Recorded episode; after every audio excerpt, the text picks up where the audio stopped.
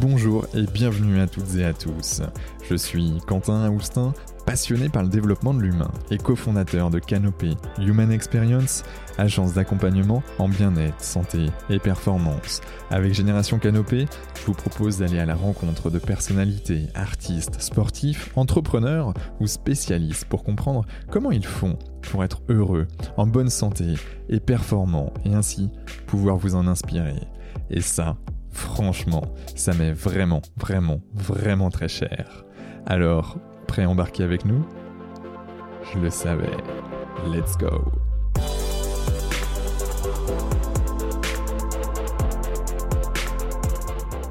Bonjour à toutes et à tous.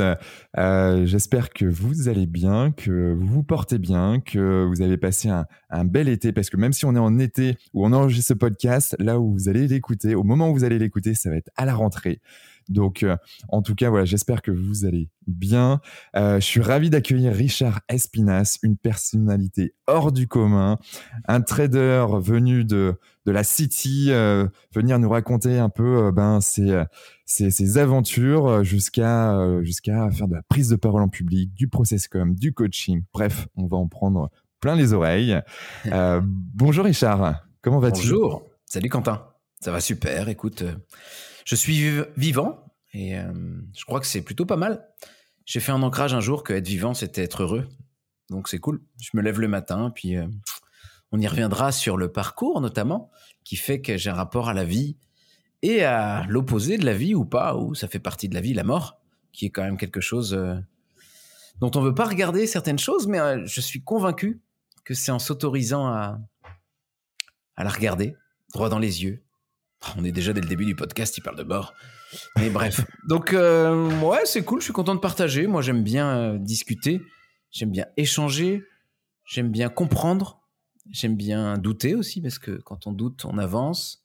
C'est aussi ça l'apprentissage. Hein. Je sais que je ne sais pas. Donc, des fois, plus on apprend, plus on fait waouh Plus il y a à apprendre, mais c'est cool. Et ouais. Et c'est ça la vie. Bah ouais. Être heureux, apprendre, avancer, avoir des doutes, progresser. Waouh, belle entrée en matière. Merci Richard.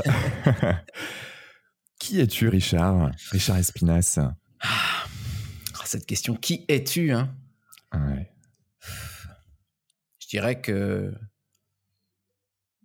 depuis que j'ai hum, notamment été formé à la process communication, qui est un modèle que j'adore, modèle de personnalité, qui est un modèle de tolérance à la base, hein, parce que des fois on repart avec des étiquettes, c'est dommage. C'était pas le but recherché.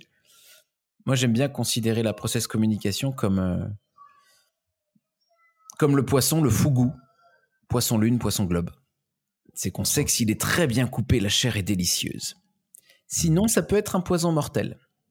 Et parfois, les modèles de personnalité peuvent être un peu ça. C'est que les gens euh, disent tiens, puis ils repartent avec une étiquette. Du coup, ils sont encore plus convaincus de qui ils sont. Mais en fait, On ne sait pas, c'est juste une photo à l'instant T. C'est peut-être un guide. Tiens, tu n'es pas du tout ça, bah va le chercher.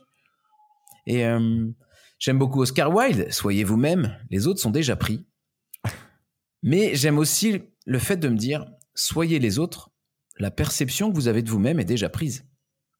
Hmm. Et ça permet, moi je travaille beaucoup là-dessus. Hein. Quand quelqu'un me dit, ah, je suis pas ça, ok, bah viens, on y va. Oh non Si, on y va parce que tu vas trouver des trésors de dingue. Et ça, je te le promets. Et on y va. Et puis Oscar Wilde disait aussi donnez-lui un masque et il vous dira la vérité. Et ça, je l'aime bien parce que dans mon parcours, il y a eu le métier de comédien.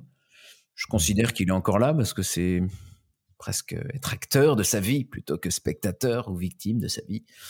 Donc le côté acteur. Donc qui suis-je? Euh, Moi, je suis issu de l'accouplement d'une psychiatre et d'un joueur de PMU. C'était en le 1er janvier 1982, jour de sortie du titre Eye of a Tiger. Hmm. Donc il y a quelque chose comme ça. Hein. ouais, il y a un truc. Donc à partir de là, moi j'ai vécu euh, en campagne plutôt euh, assez solitaire, solitaire indépendant. On y reviendra après. Je suis de base promoteur en process communication. Ah, ah qu'est-ce que ça veut dire Suspense? Hmm. Donc plutôt indépendant. Euh, j'ai fait du foot, voilà, en club. j'ai fait. j'ai écouté aussi beaucoup de philosophes dans tous les PMU que j'ai fréquentés. Et Donc à partir de là, moi je savais pas trop quoi faire. À l'école, j'ai sauté une classe, mais bon, j'avais un jour d'avance, comme j'étais du 1er janvier. J'ai jamais rien fait à l'école, juste ce qu'il fallait. Pour passer, on est bien. Trouver du sens. Moi, j'ai jamais trouvé du sens à avoir une bonne note. Du coup, je, bah, non, je vais pas faire ça. Surtout qu'on me force à avoir des bonnes notes, je veux pas ça, moi. Enfin, on m'a pas trop forcé. mes parents plutôt cool. Ouais, mes parents plutôt cool. Euh, ma mère psychiatre qui m'a, je pense, euh, posé un beau cadre en termes de permission. C'est-à-dire qu'elle m'a autorisé à être, euh, bah, avoir des émotions plus ou moins agréables, autorisé à être fort, à être sensible, autorisé à être drôle. Donc ouais, je pense, j'en ai parlé avec elle récemment justement de ça, parce que comme je mets un peu plus de conscience dans tout ce qui est éducation, maintenant que je suis papa, ah, tu vois, qui suis-je bah, Qui es-tu? Je suis papa. Je m'en sers d'ailleurs, c'est un exercice dont je me sers pour aller chercher les valeurs. Qui es-tu? Et en fonction des premières réponses, bah, je sais qu'on va, il y a des valeurs hautes qui se cachent ici. Donc quand on me mmh. dit bonjour, je suis maman, ah d'accord, ok, tu es maman en 1, donc il y a des valeurs là-dedans. Je suis mmh. euh, chef d'entreprise, je suis, euh, je suis une artiste, ok, cool. Donc en fonction de ça, donc il y a beaucoup de choses hein, sur le qui es-tu, on pourrait aller, qui suis je, suis, quand, je dis je suis breton, qu'est-ce que tu vois derrière euh, comme valeur? Je suis breton, il n'y a pas de cliché. Je me dis que tu, tu aimes probablement le beurre salé et, et le caramel, mais que tu n'es pas spécialement alcoolo comme tous les bretons. Donc voilà, j'aime pas, j'aime pas les clichés moi. Mais euh, ami breton. Ouais, ami breton. Non, c'est génial la Bretagne. J'aime beaucoup. Moi, je viens de la région de plutôt du Maine-et-Loire, donc de l'Ouest, mmh. Angers, Saumur. Donc à partir de là, moi j'ai fait des études, j'ai fait une fac d'éco, éco-gestion. J'ai pris un arbre où il y avait plein de branches. Tranquille, on va pas tout de suite aller. Euh, Donc si quand j'étais petit, je voulais devenir euh, archéologue. Archéologue ou agent de change. Donc archéologue, et je me suis rendu compte récemment, mais en fait, je vais aller chercher les émotions fossilisées des gens. Et je suis un peu un archéologue de l'émotion fossilisée. Hmm, je trouvais ça intéressant. Et je me dis, ah, mais en fait, tout est lié. Ok, depuis le début, archéologue. Si, je, aussi récemment, euh, j'aime bien, euh, je commence à m'intéresser aux animaux symboliques et tout, je trouve ça marrant. Mmh. sûrement mon étage imagineur que je suis en train de développer. D'accord. Euh, je dessinais, ouais, je dessinais que des écureuils quand j'étais petit. et j'ai vu la symbolique de l'écureuil. Bah, qui est quoi? C'est quoi la symbolique Je crois que c'est le côté le jeu, l'indépendance. Il y a peut-être le côté, euh, je sais pas si la, caisse d'épargne, c'est pour ça que après je, je suis devenu banquier, je ne sais pas. En tout cas, il y a quelque chose avec l'écureuil. Je, je, suis parfois casse-noisette, je ne sais pas, mais il y a un truc avec l'écureuil, une symbolique qui me fait marrer. Donc voilà, des choses qui sont remontées. Puis euh, après, j'ai fait un bac plus 5 en éco-gestion, en banque, euh, analyste, crédit. Après, j'ai fait un peu plus de finances de marché. J'ai travaillé un an en Égypte en tant que VIE, volontariat international. Donc c'était bien, une année de vacances. J'étais censé bosser, mais bon, j'ai fait une, année de vacances. Après, je suis retourné. C'est sympa, là. Ouais, c'était le care, ouais. Ah. To care, en plus, on le sait. Hein. Prendre soin, étage empathique. Ah ouais, tout est lié. Hein. Après, je suis revenu sur Londres. Je travaillais en banque privée. Je n'étais pas spécialement trader, j'étais plus dans le, le, risk management. Ouais, le risque, c'est ma vie, le risque. C'est le fil conducteur. On sait en plus qu'une base promoteur en process com, la notion de risque, de défi, de challenge est présente.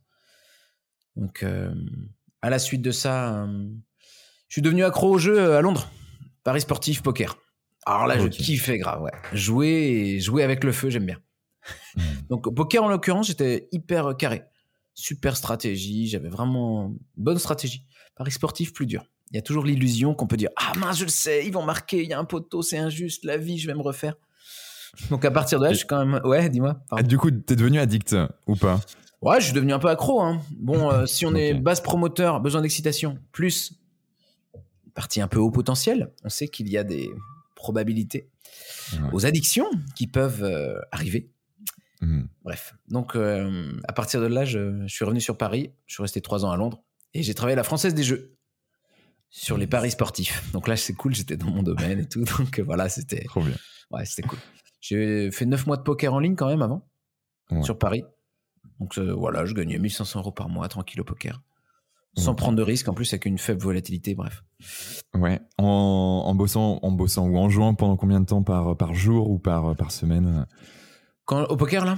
Oh, Vraiment, c'était assez. Euh, comment dire je faisais ça comme un job. Hein. Je faisais de 10h midi, 14h, de 18h. Un petit peu le week-end. Mais non, j'étais vraiment. Quand des fois je crois que je ne suis pas organisé, je me dis Attends, il y a des parties de ta vie où tu l'as été. Souviens-toi, tu as toutes ces ressources en toi. Et j'aime bien essayer de comprendre pourquoi à ce moment-là. Eh Parce que j'avais une bonne gestion. Tu vois, une, comment dire, un bon fond de roulement, une bonne gestion de trésorerie. Donc j'avais mmh. une conscience de la loi des séries qui parfois fait qu'on a, on appelle ça des bad beats en poker. Des fois, tu étais là, oh, c'est pas possible, t'en enchaînes quatre. Et c'est comme ça. Le fait que tu l'acceptes et que tu aies les reins plutôt solides pour l'accepter, ben, je crois que c'est une bonne symbolique. Hein. D'ailleurs, pour tout te dire, hein, je, je suis en train de préparer un, un spectacle stand-up ah, pour la rentrée qui va s'appeler All In. Oh. Avec tous les jeux de mots qu'on peut avoir derrière. ouais, puis il y a beaucoup de choses dans le All In. Il y a à la fois le risque, il y a la vie. Est-ce que la vie c'est risqué? Est-ce que c'est vrai qu'on n'a pas tous la même main de départ dans la vie C'est hmm. clair que suivant dans quelle famille, quel lieu on habite, c'est pas toujours le cas. On a moins de chances de gagner le coup quand même, mais on peut aussi tout foirer avec une paire d'as d'entrée. Donc, hmm. euh, voilà, c'est qu'on n'est pas tous égaux devant la, dans la main. Puis all-in, c'est aussi. Euh, toutes les facettes sont en nous. Donc, je vais parler de la process-com. On a les six facettes de la process-com en nous. Yes. all-in, c'est aussi tout est dedans. Ne pas aller chercher à l'extérieur ce qu'il manque à l'intérieur. Il y a hmm. plein de, voilà, plein de belles choses autour de all-in qui vont venir. Et ce stand-up, euh, tu, tu, le fais où? C'est sur Paris? Ou est-ce qu'on peut, on pourra te voir euh? Ouais, je compte le faire sur Paris. Euh, moi, ce sera un peu mon, je sais pas comment dire, la manière de, de, me découvrir. Donc chacun doit trouver sa manière. Il y en a, c'est le podcast, les YouTube. D'un point de vue marketing, bah moi je me dis non, moi je vais faire ça parce que j'adore. je suis doué pour aller dans le ristretto de l'information. Donc je vais aller choper juste ce qu'il faut. Ça j'aime bien. C'est des bons challenges. Et ouais, j'adore les interactions. Il y aura plein d'interactions. Et euh, ouais, la scène, c'est puissant, c'est un condensé de plein de choses en termes d'émotions. Et c'est un. Ouais, on est un peu hors du temps. Je pense qu'il y a une faille spatio-temporelle. On sait qu'on est en état modifié de conscience déjà. Il y a vraiment une notion de temps qui. Ouais, c'est. Donc, je, voilà, à la rentrée, euh, ce. Alors, j'avais tendance à faire des conférences qu'une fois ou deux, parce que si je le fais trop, c'est tricher. Mmh. Donc là, je vais m'autoriser à, motorisé et aussi le moteur, hein, tu sais, motorisé M apostrophe ou motorisé. Celui-là, il revient souvent dans mes accompagnements. Je, pense que vous l'avez compris, euh, mesdames et messieurs, euh, nous avons Richard Espinas, euh, joueur de mots, après être joueur de poker, ou peut-être avant joueur de mots, ça, ça date peut-être depuis toujours. peut-être, ouais, je... Bref, maintenant je joue avec les mots MAUX, mais on va s'amuser pour les... J'aime bien les mettre dans les valises, moi, les mots MAUX, et puis les rendre à qui ils mmh. appartiennent. Rendre à mmh. César ce qui lui appartient, bref. Exactement. Ok. Et du coup, moi, ce qui, moi, ce qui m'intéresse aussi dans ton parcours, c'est quand même que tu as, un parcours, on va dire, très on va dire classique façon de parler où on va euh, on rentre en entreprise mmh. euh, du coup on est salarié bon on joue on a des addictions bon un peu comme tout le monde mine de rien quand on regarde un petit peu euh, après à plus, plus ou moins grande échelle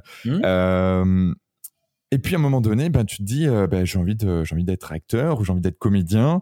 Euh, comment ça se passe euh, Quelle est cette qu'est-ce a, qu'est-ce que tu as pu découvrir en toi à ce moment-là qui a fait que tu t'es dit, bon, ok, là je me lance, je, je, me forme ou je sais pas, je, je pars comédien. Alors il y a eu un déclencheur. Hein.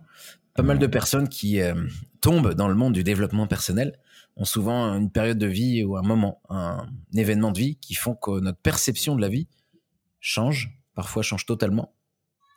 Qu'est-ce qu'on en fait derrière? Ça, c'est une autre histoire. Moi, c'était il y a une dizaine d'années. J'ai perdu un ami à moi qui avait 29 ans. Et euh, six mois plus tard, mon père, 58 ans, crise cardiaque, trois mois avant sa retraite. Du coup, là, c'est waouh, c'est pas mal. ça enchaîne bien. Hmm. Cependant, bah, je me suis rendu compte assez vite que mon père avait vécu deux fois plus. 29 fois 2 égale 58. Je me suis dit, tiens, c'est un signe. Les chiffres sont là. Les chiffres le prouvent. Mon père a vécu deux fois plus. Et du coup, je me suis dit, bah, il a eu de la chance quand même. Et euh, ouais, bah ouais. peut-être que mon ami a eu de la chance d'avoir vécu deux fois plus que quelqu'un qui serait décédé à 14 ans et demi, etc. Mmh. Jusqu'à arriver à la conclusion qu'on avait peut-être de la chance d'être en vie. Et ça, c'est cool quand tu fais un ancrage sur la gratitude et tu te lèves le matin. Waouh! Tiens, je suis en vie. Ouais, c'est cool. Mm. Et si pour faire euh, honneur à la vie et aux personnes qui ne sont plus en vie, bah, j'allais passer une bonne journée. Ça te dit On y va. Donc c'est un peu ça qui me guide finalement depuis dix ans. Donc ce qui s'est passé, c'est que pour l'oraison funèbre de mon père, bah, j'ai un peu craqué mon slip, mais S-L-E-E-P. Mon slip, c'est un éveil, éveil spirituel, je pense. hein. Donc j'ai fait un sketch d'humour noir dans une église pour l'oraison funèbre de mon père. Donc voilà, il aimait bien les jeux de mots aussi, un peu. Donc ce jour-là, j'étais en plus en phase empathique, ce qu'on appelle en process communication, Mm. où la situation confrontante est le fait de se mettre en colère. Et se mettre en colère, c'est en gros dire non. Mm. Parce a ce côté, on appelle ça un driver fait plaisir, avec une question existentielle, suis-je aimable? Donc il y a cette difficulté de dire non aux autres, puisque potentiellement dire non, bah, c'est pas faire plaisir aux autres et ne pas être aimé. Donc là, symboliquement, je l'ai fait bien. j'ai dit, ah, j'ai fait un beau merde. Là, j'ai Ouais. j'ai laissé quelques valises. Je dis souvent ça parce que toutes ces valises remplies de croyances sur soi, sur les autres, sur la vie. Et là, en l'occurrence, bah, un ancrage fort. Donc, je suis tombé amoureux de la prise de parole en public ce jour-là. Je le dis souvent là-dessus Wow. par accident. Et en général, on dit soit c'est la peur, soit c'est l'amour. Bah, avant, j'étais comme tout le monde, j'avais peur de parler en public. hein. Qu'est-ce que c'est? C'est ça, bonjour, hein, qu'est-ce qu'ils pensent de moi? Peur du jugement, peur du regard, peur de paraître incompétent, peur de paraître ridicule, peur de. Voilà, plein de peurs. Et là, bah, quand on. Pouf, en fait, là, c'est vraiment le plafond, quoi. Là, c'est un plafond marbre. Pouf, quand tout explose après, ouah oh, je me sens plus détendu. Donc, c'est à partir de là que j'ai commencé le théâtre. Donc, j'avais 30 ans. Là, j'ai 39 ans et demi maintenant. Mm. Et j'ai commencé le théâtre en amateur, hein, premier stage, euh, sur du one-man show. Moi, j'aimais bien le one-man show. Euh, je faisais beaucoup de jeux de mots à l'époque, j'en fais encore. Mais euh, j'ai un peu décroché quand même. À l'époque, j'étais vraiment un accro, je faisais que ça. Yes. Je faisais de l'humour, mais je me cachais un peu derrière les jeux de mots. Avec le temps, j'ai su euh, revisiter une manière de faire rire, disons. Mais voilà, à partir de là, j'ai. Donc, je continuais mon job à la Française des Jeux Ok. et je faisais du théâtre amateur.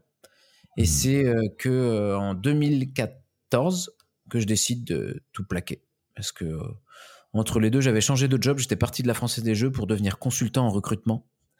Ah. Il y avait un job où, ouais, en fait, il y avait un- quelqu'un qui cherchait euh, et il disait profil ouvert. Du coup, je dis bon, bon, on va tester. Donc je fais le truc, euh, ouais. Puis ça faisait un an qu'ils cherchaient le mouton à cinq pattes. J'étais, voilà, ils m'ont bien branché. Euh, J'avais fait du MBTI, je crois à l'époque. Bref. Ce qui est très étrange, c'est que j'étais en phase, euh, ce qu'on appelait à l'époque rebelle en processcom, un gros besoin de contact ludique, de fun et de liberté. Et pourtant, euh, quand je suis arrivé, ils m'ont donné des méthodes que je devais suivre à la lettre. Donc, je crois que tu sais que les hauts Hmm. potentiels, en plus un haut potentiel en phase rebelle, autant te dire que tu, Ça fait mal. ah, tu lui dis pas quoi faire parce que là, du coup, se sentirait étouffé. Donc, des, Ah, donc dans ce nouveau job, j'ai tenu six semaines dans ce job. Et euh, au bout de ouais vraiment trois semaines, j'avais mal au ventre le, le samedi matin pour le lundi. ah. Du coup, je me dis euh, ça va pas le faire. Ça- Alors moi je moi j'ai un côté où très adaptable qui est cette base promoteur. Ouais. Donc quand je sais que je vais dans le mur, moi je freine. Des gens Mhm. pourraient me dire du non Richard, il n'est pas assez engagé. Bah ouais, mais quand voilà, quand il y a une route, arriver. quand il y a une route et qu'il n'y a plus de pont, quand il manque un morceau, moi je freine. Toi, tu peux, préfères aller dans l'eau pour faire je me suis engagé jusqu'au bout, je n'abandonnerai jamais. J'aime bien. Tu peux sauter et tu sautes et Ouais, tu essaies d'aller le plus loin possible. Et puis Ouais. à un moment donné, c'est soit tu as un peu de chance ou soit tu tombes. Comme dans les films américains, ouais. C'est voilà, le, le- pont, il n'a peut-être pas le truc qu'il faut pour aller de l'autre côté. Et euh, je sais plus qui disait ça. Quand deux personnes vont dans la mauvaise direction, celle qui gagne, c'est celle qui s'arrête en premier. Ouais. Et moi, je suis plutôt là-dessus. Ok. Donc voilà, ça c'est pour mettre de la souplesse dans l'engagement où parfois il y a des gens, euh, jamais on lâche rien, toujours. Je suis là, doucement, tout va bien. No worries. No worries, ouais, exact. Et, le, et ce moment-là, donc je suis parti de ce job. Et c'est à partir de là que j'ai dit, bon, ok. C'est un signe. En fait, voilà, c'est une bonne stratégie de réinterpréter les, les difficultés du quotidien en disant, quel est le message positif que l'univers essaie de m'envoyer derrière tout cela? Et donc c'est à partir de là que j'ai fait une école plus classique qui s'appelle Acting International, en l'occurrence. Ok. Et donc j'ai repris des choses un peu plus classiques. Donc comme j'avais fait un peu de one man show avant, bah, il a fallu gommer plein de plein de surjeux. Genre Mm. ah oui bah non dans la vie quand on est étonné on fait pas ça. C'est un peu plus euh, un peu plus en retenue disons. Ouais. Plus Donc, naturel. euh, ouais c'est ça et le mieux est l'ennemi du bien comme on dit. Et c'est vrai que parfois quand on fait trop de sketch un peu à l'ancienne, bah on perd en justesse. C'est pour ça que le stand-up aussi s'impose de plus en plus. Et je pense que c'est assez euh, juste. C'est que c'est plus vrai. C'est plus de la pensée de l'instant. On n'est pas obligé d'en faire des caisses. Donc il y a des choses qui changent aussi sur l'humour. Donc bref, donc euh, j'ai fait de- des choses aussi plus sérieuses hein, quand on travaillait. quand je travaillais le rôle de Alceste, misanthrope de Molière, bah c'est moins fun. Don Juan aussi, qui était un peu, qui piquait un peu. Mais c'est cool, ça Ça, ça te va bien, ça, Donjon euh, Ouais, ça c'est, ben c'est la base promoteur, tu sais. eh ouais. Charmeur, adapté à plein de ressources. Ah ouais. James Bond, hein. Bah, James Bond, base promoteur. Exactement. Richard, base promoteur. Alors nous ne sommes pas que des bases évidemment et des facettes, mais il y a des caractéristiques communes suivant chaque euh, facette de personnalité Mhm. et que souvent, je pense que ça a été l'erreur de T.B. Keller, je le dis ici, d'avoir mis des adjectifs dans les étages de process communication. T.B. Keller étant l'inventeur de la process com. Mais, du coup, euh, je pense que c'est le moment rêvé pour, euh, pour comprendre ce que c'est que le process com. Alors, Ah même ouais. si on a, on a commencé à découvrir là, depuis euh, quelques Mm. minutes, euh, mais de manière un peu plus structurée. Ouais. Qu'est-ce que le process com Quels sont les différents étages Tu parles de base, tu parles d'adjectifs, euh, tout ça. Est-ce que tu pourrais nous, euh, nous faire un cours, on va dire, euh, rapide ou euh, du moins comme tu le sens, pour qu'on puisse se dire, OK, le process com, c'est ça. Comment je peux même l'utiliser euh, avec des petites astuces peut-être Je sais pas si c'est possible en quelques minutes, euh, mais de, de comprendre un peu comment ça fonctionne. Est-ce qu'il y a peut-être des questionnaires qui nous permettent de savoir quelle base on est, etc. Ou voilà. C'est quoi le process com Alors, je vais tenter de faire un ristretto de la processcom, d'extraire l'essence euh, du modèle et de l'expliquer en quelques mots. Alors, la process communication, c'est un modèle qui a été inventé par un docteur en psychologie qui s'appelle T.B. Kaler. Il a aujourd'hui je- 74 ans, je crois, environ. Donc, il a son modèle, il l'a construit dans les années 70. Il a été récompensé en 1977 par le prix Eric Berne. Donc, euh, Eric Berne étant l'inventeur de l'analyse transactionnelle. Voilà, c'est un courant euh, plutôt. euh, c'est un ancien psychiatre, bref, etc. Donc, il a créé un courant. Donc, on va dire que l'analyse transactionnelle est le tronc d'arbre et euh, la processcom, c'est une grosse branche. Voilà, T.B. Keller étant un transactionnaliste, tout comme Stephen Karpman, l'inventeur Mhm. du fameux triangle. Triangle. Alors, on l'appelle dramatique, mais il est aussi compassionnel. C'est PSV, persécuteur, sauveur, victime. Bref. Hmm. Donc, T.B. Keller, à la suite de ses études, donc euh, cliniques, il a observé beaucoup de choses. Et euh, notamment qu'il pouvait anticiper des séquences de stress des personnes en fonction de certaines choses. C'est l'inventeur des fameux drivers, dont vous avez peut-être déjà entendu parler. Donc, Ou encore avons- appelé message contraignant. Ouais, voilà, ce sont des. Alors nous avons fait plaisir, fais des efforts, sois fort, sois parfait, dépêche-toi. Dépêche-toi étant un driver secondaire qui vient se greffer sur le un des quatre euh, drivers primaires. Donc nous avons, euh, en fonction de ça, ce sont des croyances les drivers. Donc par exemple, le driver fait plaisir, c'est une croyance inconsciente qui tourne en boucle. C'est une croyance en marbre. c'est un truc costaud. hein. J'ai de la valeur si je fais plaisir. J'ai de la valeur si je fais plaisir. Donc on se le dit pas consciemment. J'ai moi-même eu 15 ans de phase empathique. Donc je vais vous expliquer ce qu'est une base et une phase. Donc selon T.B. Keller, nous avons toutes et tous six facettes de personnalité en nous. Donc nous avons, euh, là je vais vous donner les anciens noms et je vous donnerai ensuite les nouveaux noms depuis fin mai. Donc les anciens noms, nous avons Waouh, la chance. empathique. empathique, 30% de la population est de base empathique. Ensuite, nous avons euh, travaillomane, 25% de la population est de base travaillomane. On l'appelle maintenant analyseur, parce que le mot travaillomane était un petit peu connoté. Voilà, Mhm. donc on a mis quelque chose d'un peu plus neutre. Donc euh, l'énergie empathique est plutôt chaleureuse, sensible, compatissante. Mhm. Ensuite, travaillomane, les qualités, les super pouvoirs, ce sont responsables, logiques, organisés. Euh, 25% de la population. Ensuite, nous avons 20% de la population qui est de base rebelle. Maintenant, on l'appelle énergiseur. C'est un peu Mhm. moins connoté. Rebelle, pareil, c'est voilà. Donc, énergiseur. Créatif, spontané, ludique. C'est un peu plus l'enfant libre, le carpe diem, le, la, les qualités sont créatives, spontanées, ludiques. Donc, ce sont les qualités de la facette ou de l'énergie. Donc, on dit facette ou énergie pour pas dire ah lui c'est un rebelle. Bah non. Par contre, si c'est quelqu'un de base rebelle, ça va se voir normalement. Ensuite, nous avons euh, persévérant. Persévérant, c'est 10% de la population en base. Persévérant, euh, observateur, consciencieux, engagé. Ce sont les convictions, le respect, les valeurs, adhérer, fédérer. C'est ma phase actuelle depuis quelques mois. Hmm. On y reviendra peut-être plus tard. Ouais.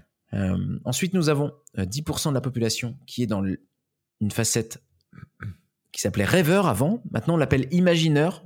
C'est un peu plus neutre parce que rêveur, c'est rare qu'on dise Ah, votre enfant, c'est un rêveur. c'est bien Euh, Non. Voilà. Rêveur est pas super bien. euh, C'est pas le American Dream, c'est euh, Hmm. rêveur. Donc, ils l'ont changé en imagineur. Imagine. Donc là, c'est un côté calme, imaginatif, introspectif. Là, je parle par exemple, c'est plutôt la méditation. Bonjour, bienvenue, asseyez-vous, fermez les yeux. Même si là, on dirait qu'il y a un peu un mix de rêveur et empathique. Bonjour, assis-toi. C'est chaleureux et en même temps euh, très posé. Donc les super pouvoirs dans l'étage rêveur, c'est calme, imaginatif, introspectif. Alors c'est vrai que dans la société actuelle qui euh, valorise beaucoup l'énergie, la réactivité, l'action, l'information, tout. On dit souvent, lui, il est dans son monde. Bah non, moi j'aime bien aller dans cette énergie-là parce que ça nous permet de ouf, reconnecter à la nature, notamment. Donc nous avons enfin euh, promoteur. 5% de la population est de base promoteur. Donc là, c'est une énergie plutôt yang, on va dire. hein. Action, défi, challenge. Les qualités, charmeur, adaptable, plein de ressources. Charmeur étant le, le côté, le compliment qui fait mouche, euh, mais pas que pour euh, séduire, hein, c'est pas ça, hein, c'est pas séducteur, c'est charmeur. Capacité d'embarquer aussi. Hmm. Donc, euh, chacune de ces facettes euh, est spécifique. Donc, nous avons plein de qualités. Nous avons 18 qualités, 3 x 6, 18 qualités, que nous avons toutes et tous. Donc, tout le monde est chaleureux, sensible, compatissant. Chez certaines personnes, ça se voit pas trop, mais tout le monde l'est. Parfois, ce sont des hommes hein, à qui on a dit, enfant, euh, tu sais, dehors, c'est la jungle. Seuls les plus puissants survivent. Si on te Mhm. dit ça tôt, bah, et qu'on te le dit plusieurs fois, il est fort probable que tu ne t'autorises pas à y aller dans ce côté chaleureux. Bah oui, je vais peut-être mourir, donc je vais pas être chaleureux, sensible, compatissant, puisque c'est c'est pas bien. Voilà, donc c'est à la fois des messages, mais selon Tabby Keller, nous avons une personnalité innée, Hmm. qui est la personnalité de base. Donc nous serions quand même livrés avec un driver. Donc ce ne Hmm. sont pas spécialement que des messages que nos parents nous envoient. Alors, c'est intimement lié aussi à l'ADN, donc euh, on a parfois le caractère de notre parent de sexe opposé, ça arrive, pas Mhm. mal. Ça dépend, parfois ça peut aussi être euh, d'autres générations, on sait que l'épigénétique, bah, ça peut aller loin. Donc on a certaines caractéristiques qui font que, qui vont être quand même innées. Donc serait, on le dit au conditionnel, hein, euh, il n'a pas pu interviewer les bébés dès qu'ils naissent. Ah, Mais on sait que les- Par contre, les sages-femmes apparemment le sentent qu'il y a des énergies différentes dès la naissance. Ah elles, ouais. peuvent, elles peuvent dire. euh, Voilà, j'ai jamais Ah été ouais. sage-femme, mais euh, Non, mais ça m'étonne pas. Et, et- et c'est euh, du- là, j'ai en fait, moi, je réagis aussi beaucoup en photo. tu me dis ça, clac, j'ai l'image d'une sage-femme qui est en train de, de, de, de porter plein d'enfants différents. Ouais. Et tu vois des énergies avec plein de couleurs autour des enfants. qui, qui, et en fait, ça m'étonne pas du tout. En fait, Euh, tu, tu dois le ressentir dans les cris, dans le, dans, dans le, la le corps, crispation, le- ouais, dans le corps, tu vois. Et, euh, et c'est vrai que d'ailleurs, les émotions euh, arrivent chez l'enfant, le bébé, euh, aux alentours de six semaines euh, de, de souvenirs. Donc, euh, donc en fait, en fonction des émotions que l'enfant a dû recevoir, bah, ça va conditionner un peu sa sortie. Encore une fois, c'est des, c'est des, des présuppositions, hein, des suppositions, mais, mais je pense qu'il y a des choses à creuser. Ça me donne envie d'aller. Je, je, pense à après ce podcast, regarder s'il y a des bouquins là-dessus. c'est intéressant. Il y a toujours un. Poursuivre, moi aussi, j'adore fusionner les concepts. Donc, j'adore mettre Ouais. la process com avec, tiens, on va mettre autre chose. La théorie polyvagale, tiens, qu'est-ce qu'on va faire avec ça? La process com plus euh, au potentiel, qu'est-ce qui se passe en ce- Voilà. Comment on, on fonctionne? Process com avec euh, les langages de l'amour de Ch- Gary Chapman.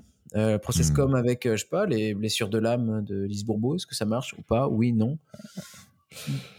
Donc, petit aparté, Ouais, euh, là, là, en fait, tu viens de citer euh, donc théorie polyvagale, Eric Marnien, euh, qui va passer sur, bah, que je vais enregistrer la semaine prochaine. Donc, euh, notamment grâce à toi, parce que tu, tu m'as, en fait, t'étais pas la, la première personne dans la semaine dernière à m'en parler. Du coup, je me suis dit, c'est un signe, je vais le contacter. Et du coup, euh, je l'enregistre la semaine prochaine. Et Lise Bourbeau, euh, Lise Bour, Beau. j'ai- Beau- Bourbeau. Excuse-moi. Euh, ça y est, je l'ai. Je normalement enregistre avec elle fin Ah ouais. du mois d'août. Euh, ça sera un épisode beaucoup plus court, ce sera plutôt une heure. Euh, mais, euh, mais du coup, euh, j'ai réussi euh, à, à pouvoir l'enregistrer. Donc, euh, donc du C'est top, euh, tu vois, je ne le savais même pas. C'est ouf. hein. C'est encore une cette nuit, synchronicité. tu vois. C'est l'univers, tu vois, quand on est bien là, ici, maintenant, on vibre euh, sur la même fréquence. Et... Exactement, tu vois. Ouais, voilà, c'est sou- c'est souvent le cas dans les podcasts généralement, Cool. euh, tu vois. Donc, euh, donc cool. Mais ouais, donc voilà un peu les, les personnes qui vont arriver pour la rentrée. Donc, euh, Mhm. on aura du Richard Espinas, on aura Lise Bourbeau, on aura euh, Eric Marlien, et puis euh, et puis voilà quelques un, un- une personne qui est juste, on va dire, juste derrière euh, euh, Kylian Jornet euh, au niveau de, Ouais. de- des grands sportifs euh, trailers, euh, qui est un Français qui habite pas très loin de Montpellier. Donc du coup, euh, on va on va l'enregistrer. Donc voilà, de belles personnes euh, en perspective pour la rentrée. Ouais. Cool. Ouais, Donc, c'est un honneur de faire parmi de ce line-up wonderful. exactement. mais exactement, mais c'est un honneur pour moi de te recevoir et de vous recevoir. Écoute, continuons. Alors, c'est- un honneur d'être un honoré, d'être honoré de l'honneur que tu me fais. exactement. Alors, pour revenir à nos moutons, ouais, Processcom. Vas-y, dis-moi. Ouais, vas-y. j'allais revenir justement à la Processcom. Donc, il y a différentes couleurs par étage. Euh, empathique orange, plutôt le côté chaleureux. Ensuite, nous avons le euh, analyseur, donc travailloman, analyseur euh, bleu, car ce sont des décisions à froid, qui est assez logique finalement, responsable, logique, organisé, couleur bleue. Ensuite, nous avons rebelle, énergiseur, couleur jaune. Ah ouais, solaire. Ah là là, ma chérie, mais c'est solaire, quoi. Hyper spontané, quoi. Exactement. Ensuite, on a le violet pour persévérant, parce que c'est la couleur qui est plus dans, les, dans la foi, les croyances. Voilà. Mm. Plus spirituel. Yes. Ensuite, on- nous avons euh, rêveur marron, car c'est la couleur du tronc d'arbre. Ok. Et puis enfin, rouge, promoteur, pff, feu, hein, c'est un peu plus euh, Ouais, à ouais. chaud, le sang chaud, etc. Donc voilà, il Mm. y a des. Donc nous avons toutes et tous ces six facettes. Ça, c'est prouvé. Donc euh, en fonction d'un questionnaire qu'on peut passer chez les euh, coachs et formateurs certifiés. Donc je Mm. suis euh, certifié formateur et coach par Keller Communication France. Donc c'est la condition pour pouvoir faire passer ces fameux questionnaires qui ne sont pas disponibles en ligne. Alors on Mhm. pourra, suivant différents questionnaires, trouver certaines choses. Des fois, moi, je le vois, hein, je parle à quelqu'un une minute, je dis, bah, toi, t'es base ça, phase ça. Alors, qu'est-ce qu'une base? Une base, c'est la personnalité innée. Euh, 30% de la population va garder le même type de personnalité pour sa base et pour sa phase. Qu'est-ce que ça veut dire? La, la base, c'est le, c'est le, notre langue maternelle. C'est-à-dire qu'on parle très bien, moi je parle très bien l'action, le challenge, le défi. J'en ai besoin, c'est mon monde. Si un jour je veux rien faire, c'est pas possible. Par exemple, je m'imagine pas du tout à la retraite. C'est un truc, euh, c'est pas possible. Bah, je sais pas, il y a un truc dans l'action, le se sentir en vie, la question existentielle, suis-je vivant? Donc ça, c'est ma langue maternelle. Après, bah, ma phase actuelle est différente. Donc euh, le- la structure de personnalité en Processcom est représentée par un immeuble. C'est pour ça que je parlais d'étages tout à l'heure. Donc nous avons toutes et tous ces six étages, et en fonction de nos différentes, notre structure, l'ordre des étages va être différent. Hmm. Donc nous avons 30% de la population qui garde la même base et la même phase. La phase, c'est là où on a l'énergie avec laquelle on prend les décisions. Donc dans notre vie, quand on change de phase, on prend plus les décisions de la même manière. Toi, ça peut être déjà arrivé. Tiens, il y a 10 ans, j'aurais pas du tout réagi comme ça, j'avais pas du tout la même source de motivation. Euh, voilà, c'est comme ça une, une phase. Donc comment on change de phase? Parce que des fois on dit bah ouais, mais comment on fait? Donc quand on est, on a la même base et la même phase. Pour chaque type de personnalité, pour chaque facette, il y a une situation émotionnelle confrontante. Voilà, Mm. par exemple, pour euh, l'étage travailloman ou analyseur, la situation confrontante se rapporte à toute perte majeure. En gros, le deuil. Donc ça peut être euh, le deuil de voilà un job, j'ai déménagé, euh, une personne qui décède, ça peut être ça.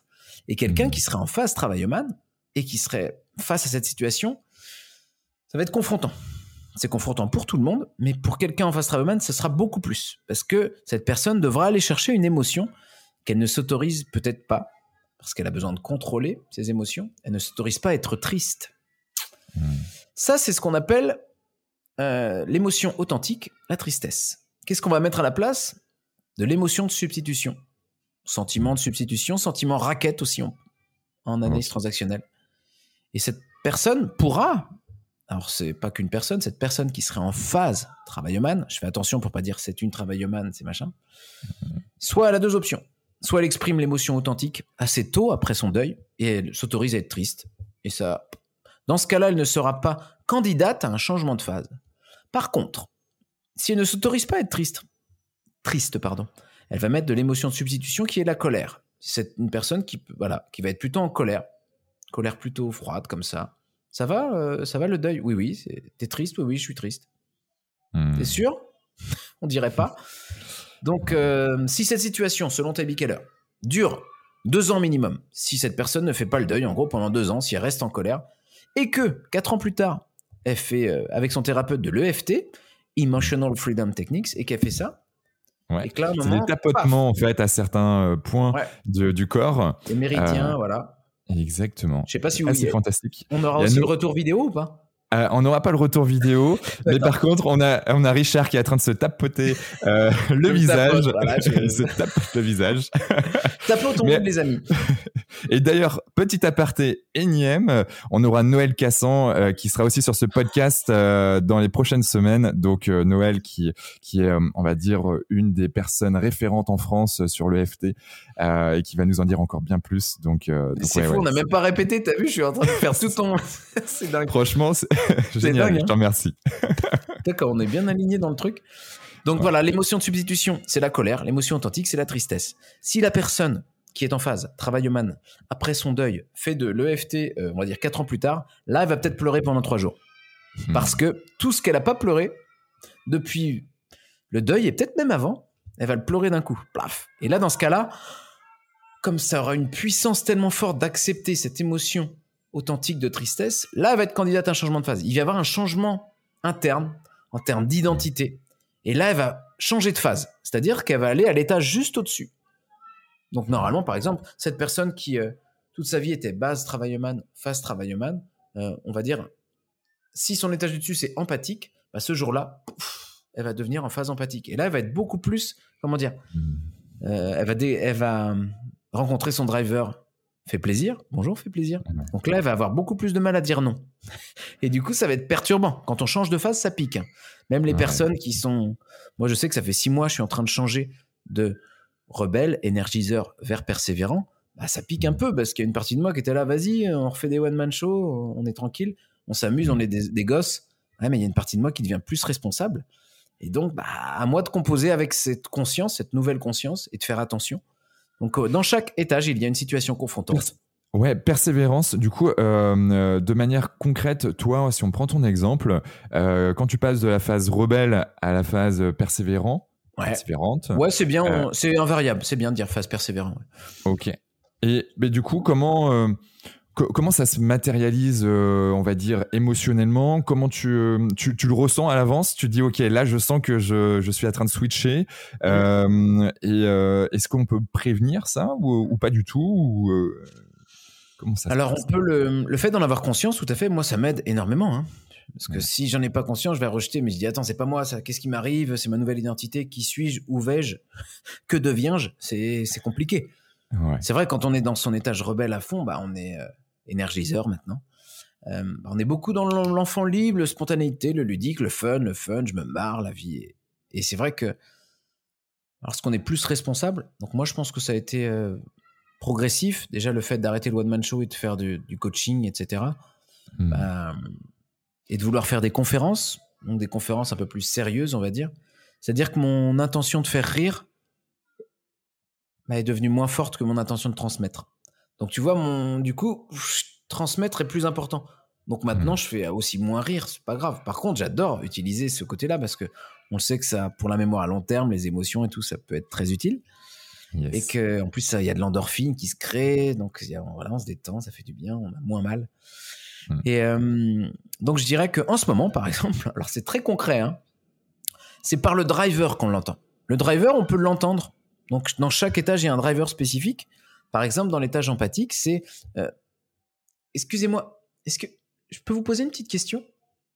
Excusez-moi, petite question, le ton qui monte en Hmm. fin de phrase. Moi, je sais que c'est un driver fait plaisir. Donc, c'est ni bon ni mauvais. Par contre, je sais que cette personne-là, euh, vaut mieux que je lui parle dans le canal nourricier. Et je vais lui dire, bah écoute, j'accueille avec plaisir ta question. Et tu sais, il n'y a pas de petites questions. hein. Paf. Donc là, elle va être là. Ah, merci. Par contre, si je lui fais, euh, c'est quoi ta petite question? Là, elle va peut-être se dire. Ah. Là, elle va peut-être aller dans sa deuxième séquence de stress. Parce que le driver est une première porte vers autre chose de.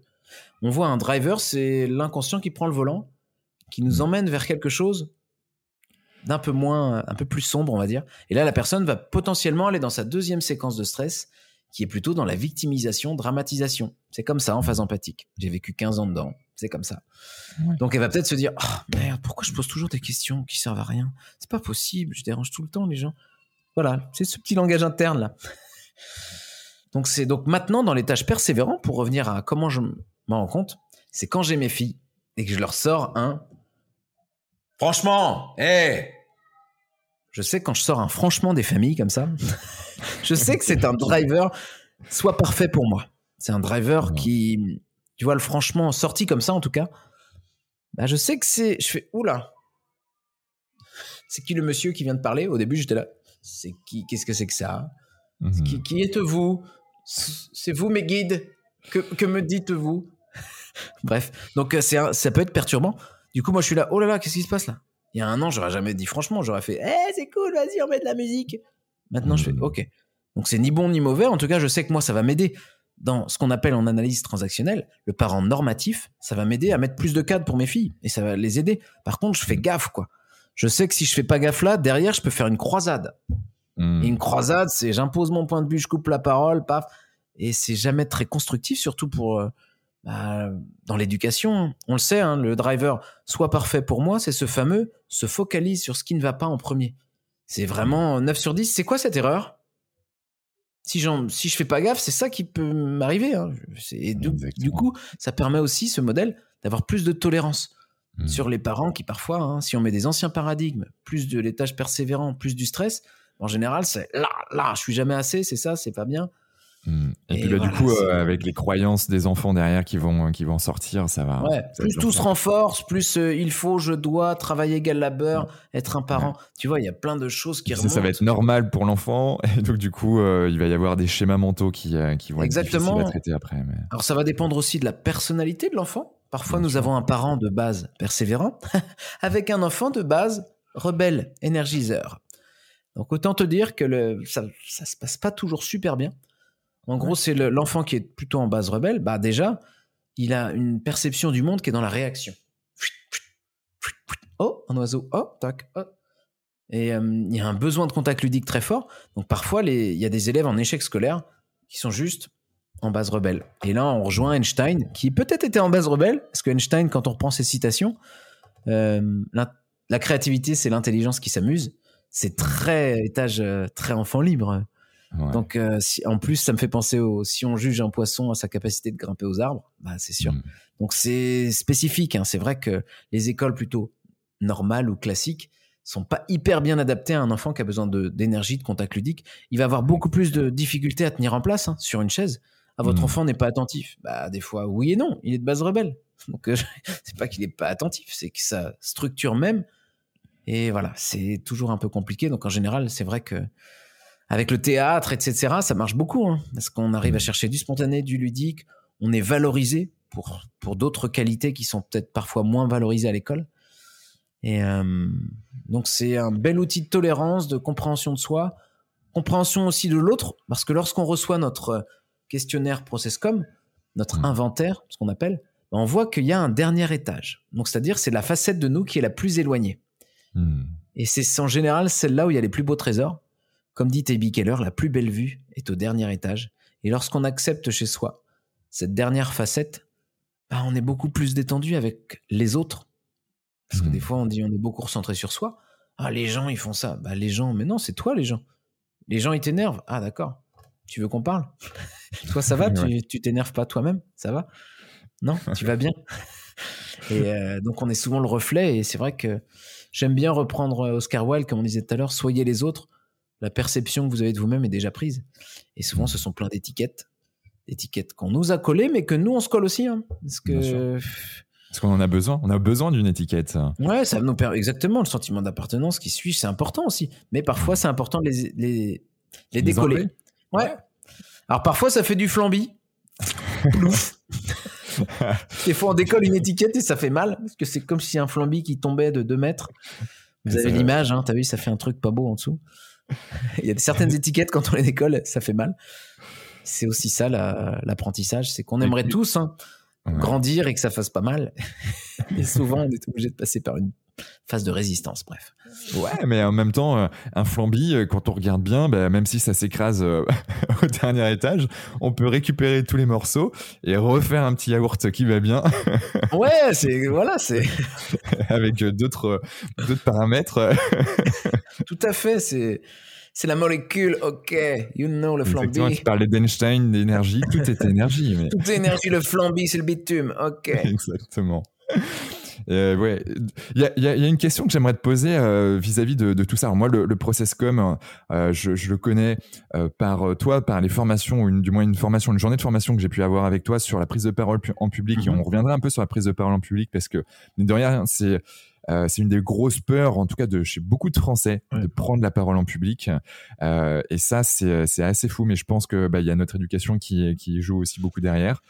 Euh, ça, c'est ma, ma croyance euh, personnelle, mais, euh, mhm. mais en tout cas, on, on, en, on en reparlera tout à l'heure. Mais il y a un point que, tu vois, on est quand même je sais pas si on peut dire sorti de la Covid-19, mais en tout cas, il y a, y a, y a, on est vraiment dans un, dans un, dans une époque où il y a beaucoup de changements qui s'opèrent mhm. et il y a beaucoup de gens qui, qui ont pris le temps aussi de se dire, OK, qu'est-ce qui est important pour moi et est-ce que le métier dans lequel je suis ben, m'anime, me, me valorise, me fait vibrer et, et, en fait, on se rend compte qu'il y a pas mal de gens qui se disent en fait non, là je suis dans un job, c'est du euh, franchement ça m'anime pas du tout. Et, et ben c'est comment justement euh, on peut passer ben, de notre job actuel à un nouveau job? Parce que toi tu as quand même fait le grand écart entre euh, quelque part les paris sportifs ou le trading ou, ou, tout ça à paf je passe je passe comédien puis ensuite coach puis ensuite voilà tout ce que tu es en train de développer.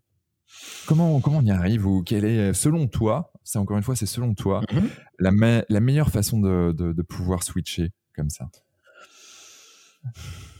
Disons que hum, j'ai cette partie adaptable en moi qui fait que, et un rapport à l'autorité assez spécial qui fait que, à mon avis, quoi qu'il se passait, j'allais faire plusieurs jobs.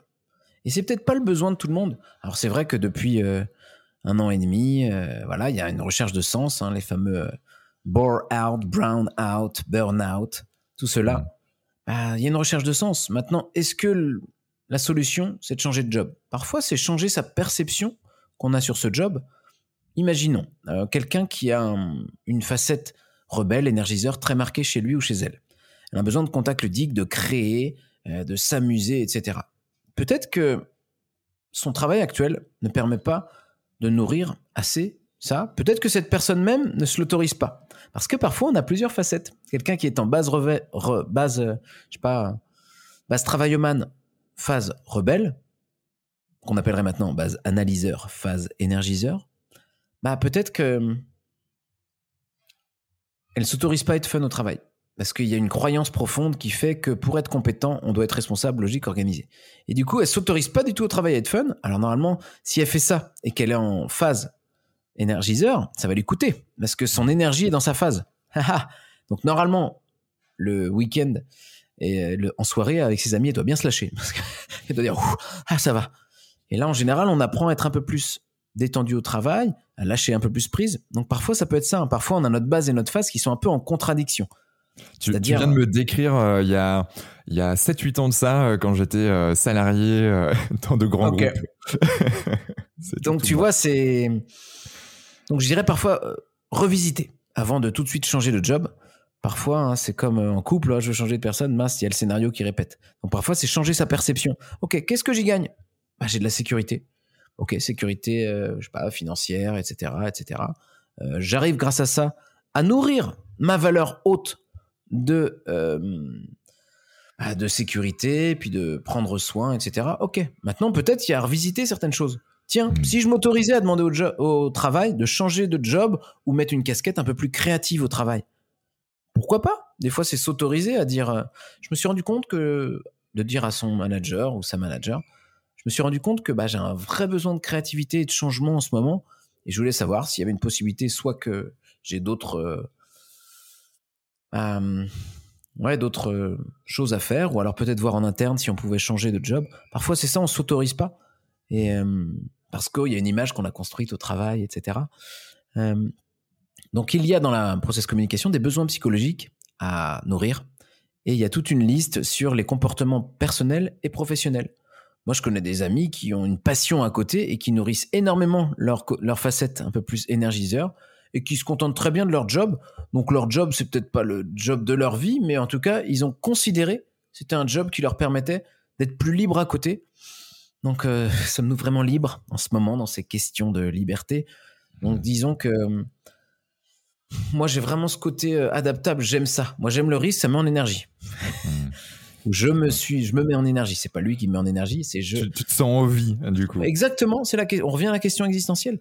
Donc, on n'est pas tous prédisposés, on va dire, euh, de la même intensité à accepter les risques. Donc, c'est vrai que dans les entrepreneurs, en général, ils ont toutes et tous cette facette promoteur qui est assez marquée parce que prendre des risques nous met en énergie. Haha.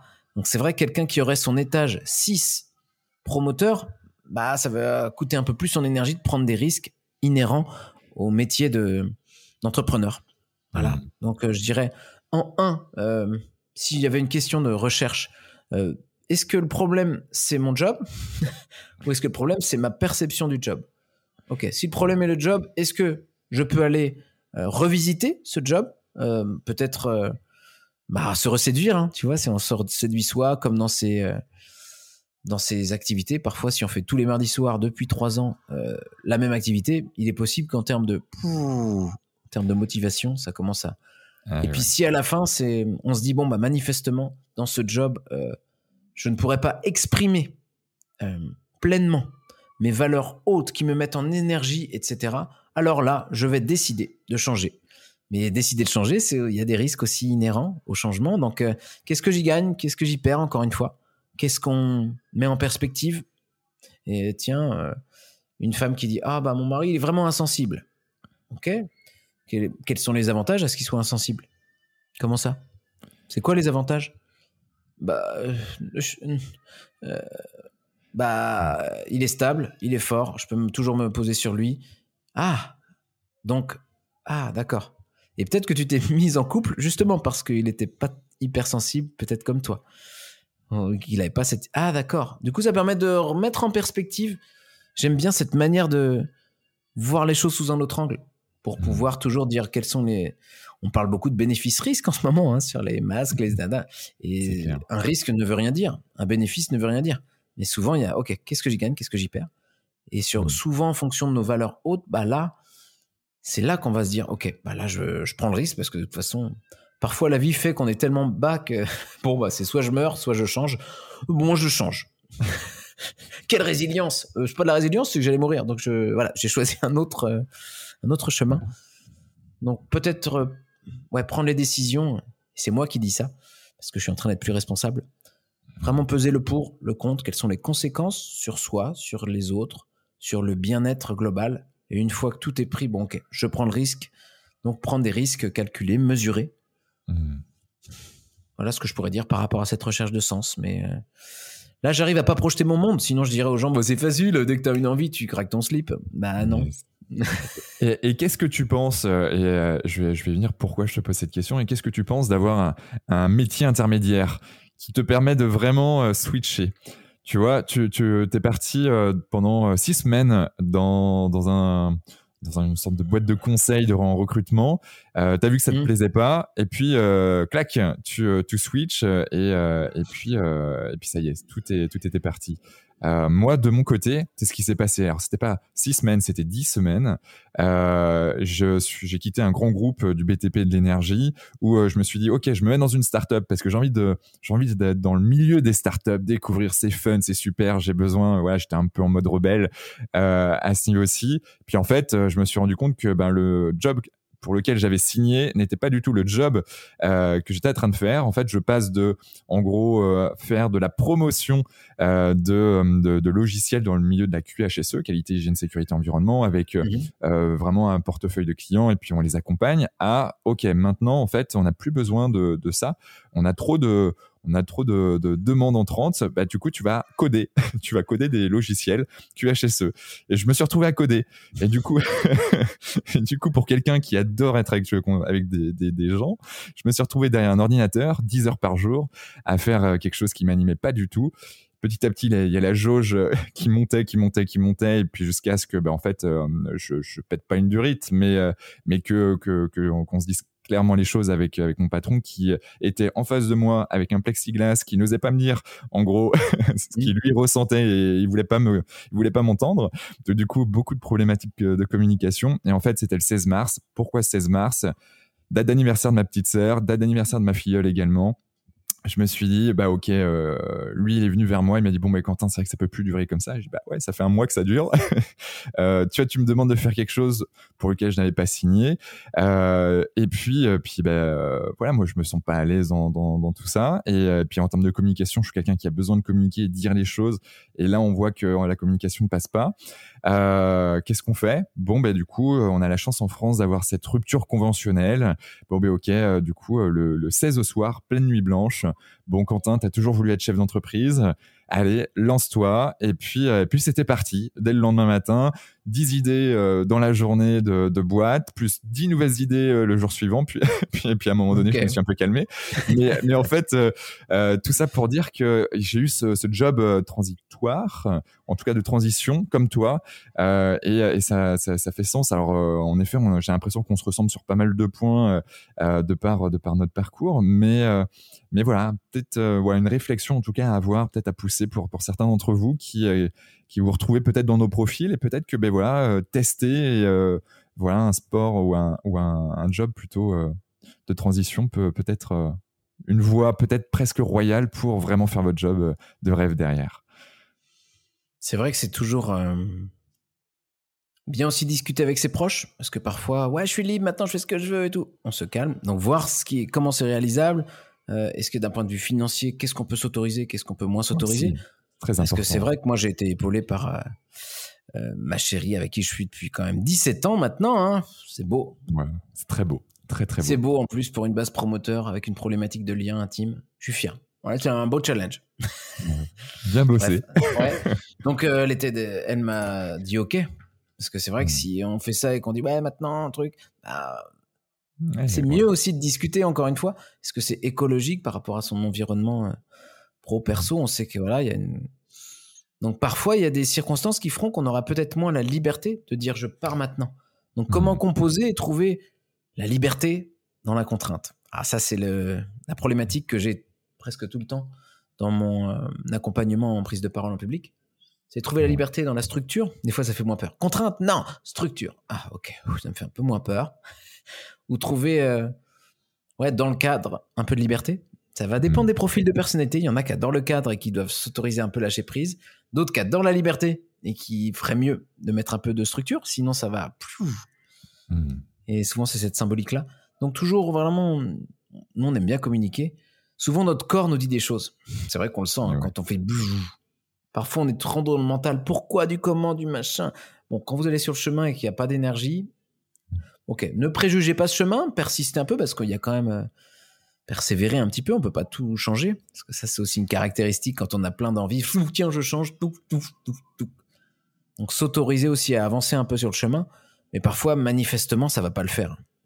Il y a un mmh. moment, c'est quand on prend trois fois, on essaye trois fois d'aller sur le chemin, il y en a qui diraient vas-y continue, fais-le 20 fois. Ouais bah non, là c'est c'est comme les gens qui disent euh, moi j'ai 20 ans d'expérience dans le ah super. Bah moi j'ai un oncle qui conduit mal depuis 50 ans, c'est un danger public.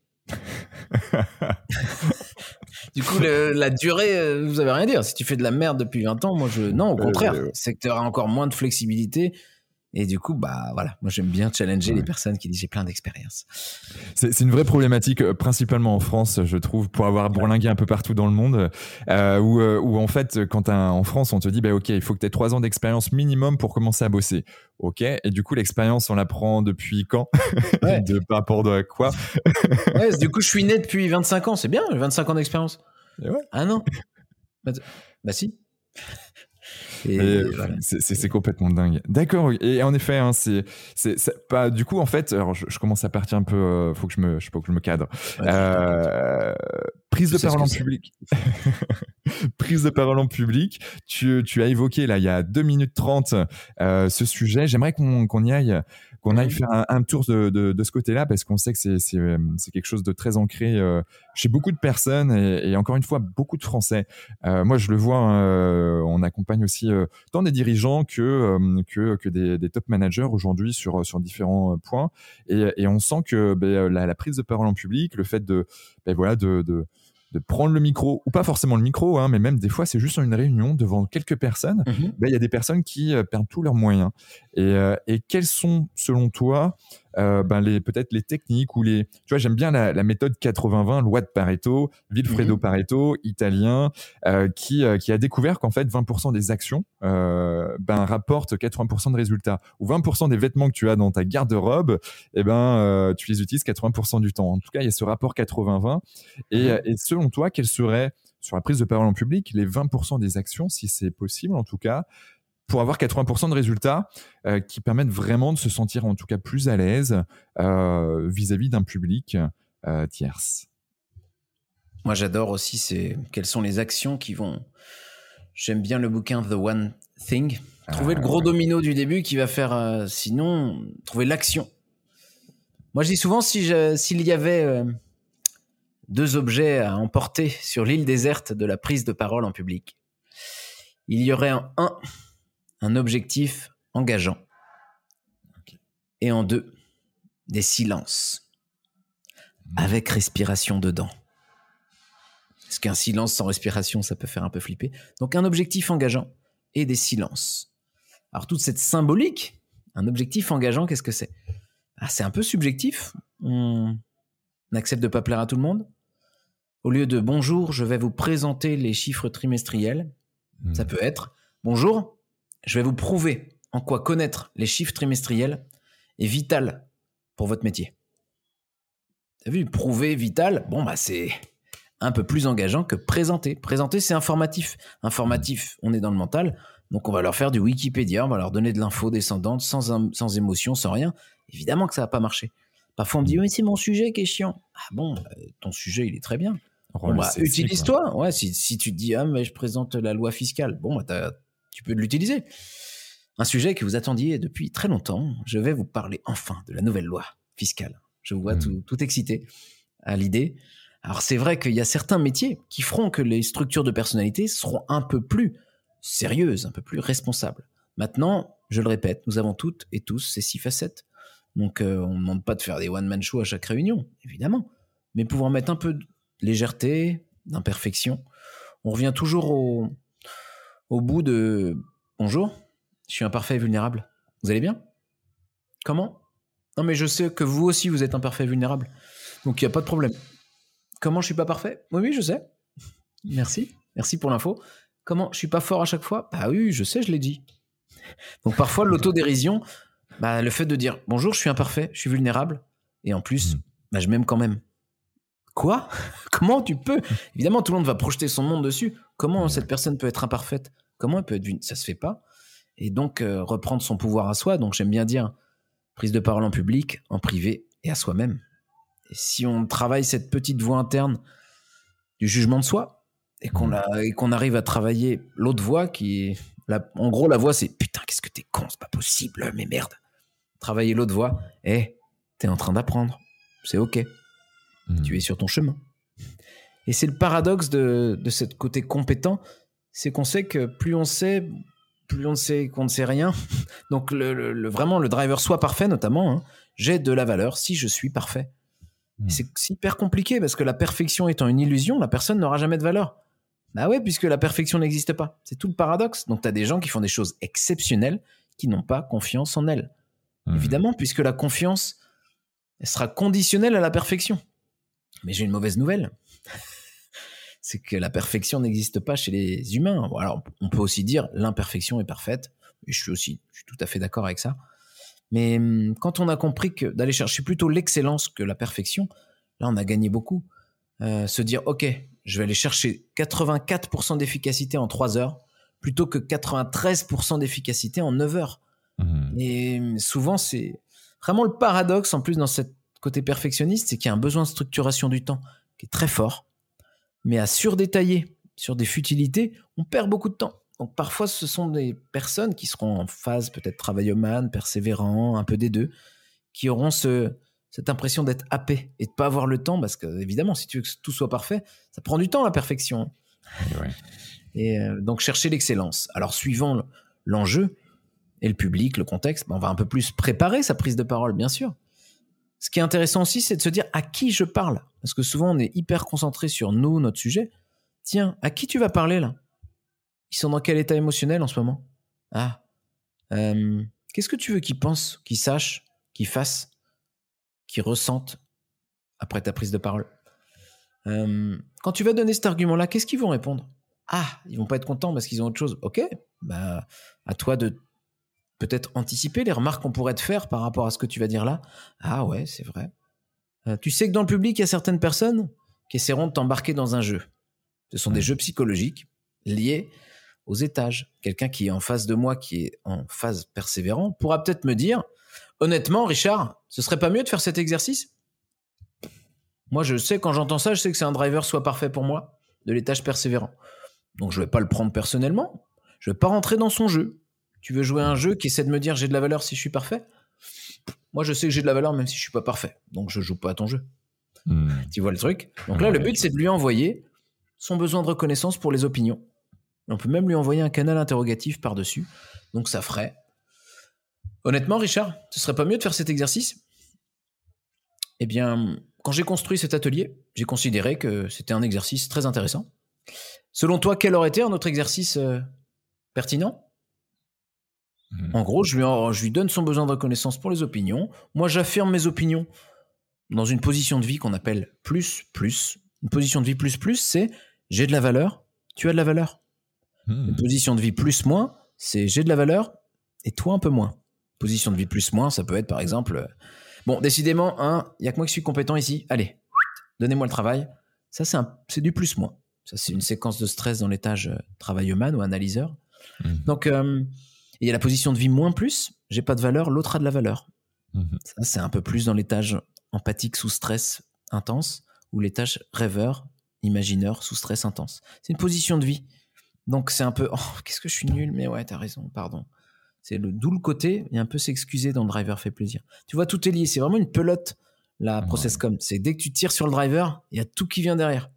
Mhm. Et moi, en, en général, j'entraîne les personnes à repérer déjà bien les drivers, déjà chez soi, Et ouais. parce que hein, c'est comme ça qu'on Il commence. y a à bosser, très général. Ouais, il y a à bosser. Donc, plus parler en pleine conscience. Des fois, il y a. euh, ouais, c'est vraiment s'écouter au maximum pour se connaître un peu mieux. Et on aura déjà beaucoup de réponses sur le comportement des autres. Voilà, moi, je sais que mon dernier étage, c'est le côté euh, travailleman, analyseur, responsable, logique, organisé. Mhm. Bon, ma bête noire, c'est organisé. c'est une qualité. C'est la qualité parmi les 18 que j'ai un peu moins. C'est organisé. Après, dans mon monde, c'est organisé, même quand c'est le bordel, je sais, c'est un bordel organisé. Ouais. Mais voilà. Donc, je sais que j'ai encore, par contre, des progrès sur euh, ma structuration, mon organisation, mais c'est pas grave. Je m'aime et je m'accepte complètement, malgré mes imperfections. donc voilà, un bel outil de connaissance de soi. Prise de parole en public, donc pour revenir, un engageant, un objectif engageant. C'est bonjour, aujourd'hui, je vais vous euh, rassembler autour de ce projet pour vous donner envie de vous impliquer encore plus. Mhm. Rassembler, donner envie, impliquer. Bizarrement, la personne va avoir une voix beaucoup plus présente. Son regard va être plus présent. Son ancrage va être différent. Moi, j'aime pas euh, faire du truc classique. Euh, Tiens, tu es bien ancré, après tu mets bien tes mains. Non, si tu es aligné à un objectif puissant, tout vient. hein. Dans la vie, on n'a pas besoin de se dire Attends, je dois être bien. Quand on est vraiment convaincu de l'objectif engageant, bah, pour être convaincant, il faut être convaincu. Et c'est vrai que quand on est engagé, c'est plus simple. quoi. Ah ouais, là pour le peu, il n'y a, y a pas de débat. Et à partir du moment où on est vraiment clair sur ben, l'objectif, encore une fois, on est sur des objectifs, tu as l'intention, la posture euh, et Mm. tout, tout ce qui va avec derrière qui, euh, qui, qui se met, qui, qui est aligné, comme tu le dis. hein. Exactement, on n'a plus besoin de dire Ouais, il faut que je fasse gaffe à mon langage non verbal. On s'en fout de ça. Au contraire, tu vas être aligné. Par contre, si tu essaies de faire semblant et de masquer plein de trucs, oui, là, mais ça va se voir. Soit t'es comédien et c'était super fort, ou autrement, euh, ce qui est la plupart des cas, dans la plupart des cas et la plupart des gens bah, vont être dans une posture, bah ok, en effet, je sais pas trop pourquoi je suis là, faut que je fasse ça, faut que je mm. présente ça, et ben du coup, hop, ça se ressent, la perte d'énergie, les gens qui vont piquer du nez euh, et tout ce qui va avec, et, et, après, à la fin, les gens se disent bon ok, j'ai passé une heure, bon j'ai rien appris, et, et puis voilà, ça tombe comme une feuille morte. Euh, on ne peut pas ne pas communiquer, donc même si on essaie de rien montrer, bah, on montre plein de trucs. Et euh, alors j'aime bien l'humour, moi. Chacun est sur son chemin de l'humour. Mais pouvoir dire au début d'une réunion, euh, ça va? Vous êtes bien installé? Ouais. Ouais, je sais, il est 14h, on est lundi. je vais faire le plus bref possible. D'accord? On fait comme ça? Tu vois, c'est une petite légèreté, c'est cool, on est là, on est imparfait, on va essayer de d'être au maximum présent. On peut aussi poser une question dès le début. Plutôt que de hmm. dire euh, aujourd'hui, je vais vous parler des avions. Non, tu peux dire euh, euh, quelqu'un dans la salle a déjà pris l'avion à main levée peut-être? Ouais. Bah rien que ça, on est en train de poser un cadre qui est votre avis m'intéresse, ça va être interactif et je vais pas être que plongé dans mon, slide et puis mes trucs. Donc je reprends un peu et je vais être en posture plus d'animation que de vidéo quoi. Hmm. Et là c'est c'est clair. Et moi là-dessus, euh, pour moi, c'est une, une technique moi qui m'a qui m'a beaucoup aidé euh, euh, ce, genre de choses, de poser cette question au tout début. Euh, et le fait de moi lever la main, de voir qu'en face de toi, il y a des gens qui lèvent la main. Alors des mmh. fois par neurone miroir, ils vont se lever la main, ils disent ah oui non mais en fait je sais pas pourquoi je lève la main, mais je lève la main. et du coup, ça engendre aussi un certain nombre de personnes qui vont qui vont qui vont comment dire euh, être en phase avec ce que tu dis et ils vont comprendre, ils vont être beaucoup plus assidus avec ce que tu, ce que tu vas pouvoir développer derrière. Euh, et cette question, euh, ben, elle permet de, de, créer du lien, je trouve, directement. Mm, mm. Et moi, ça m'a beaucoup rassuré dans mes premières prises de parole en public. Et quand j'ai vu un start faire ça, je me suis dit, bah, attends, je vais tester, je vais voir ce que ça fait en moi. Et en fait, mm-hmm. c'était beaucoup plus, beaucoup plus fluide et beaucoup plus rassurant. Et, et c'est un, un, peu mon truc maintenant. J'ai moins ce, ce fait de poser ces questions, même si ça dépend du public que j'ai en face de moi. Je peux l'utiliser. Mais, euh, mais mine de rien, c'est un, un ancrage en tout cas qui est, qui est assez, assez intéressant. Et le but, c'est de faire quelque chose d'assez léger dans la question. Bien écouter aussi la réponse, parce que parfois je vais poser une question. Oui, bah, t'as as pris le risque de. Ah, il y a peut-être quelqu'un qui va. Le mieux, c'est d'avoir une question plutôt fermée. Est-ce que quelqu'un dans la salle a déjà entendu parler de croyances limitantes à main levée? Ok. Moi, par exemple, tu fais ça dans une conférence, il y en a deux sur 100 qui lèvent la main. Ok, déjà, tu es en train de tester. 98% n'ont jamais entendu parler de croyances limitantes. Bon, bah, je vais peut-être baisser mon niveau de technicité. Euh, ouais, tu, vas expliquer, tu vas expliquer ce que c'est que la croyance limitante. Tu vas dire qu'il y en a trois y types de croyances limitantes, neutres et aidantes, ressources. Et puis, euh, puis tu vas y arriver là-dessus. Quoi. Ouais, et puis surtout tester le niveau de connaissance du public. Parfois, on ne sait pas. Donc, on va arriver, parfois, ah bon, il parlait espagnol? Ah mince, je leur ai parlé français. Bah, c'est bien de savoir à qui on s'adresse. et euh, tu vois. ouais. Donc c'est toujours intéressant de se dire, ok, nous c'est important, nos, compétences. Souvent c'est ça. J'ai peur de pas être compétent, le syndrome de l'imposteur, etc. Comment je vais faire? Bon, déjà, il y a qui en face? Et eux, quel est leur degré de compétence? Alors évidemment, si demain tu veux coacher Tony Robbins, on, ça va peut-être être chaud. Maintenant, les personnes que toi tu as envie de coacher, elles sont là, elles sont dans un état émotionnel difficile. Tu connais amplement, euh, tu connais euh, assez de choses pour les aider.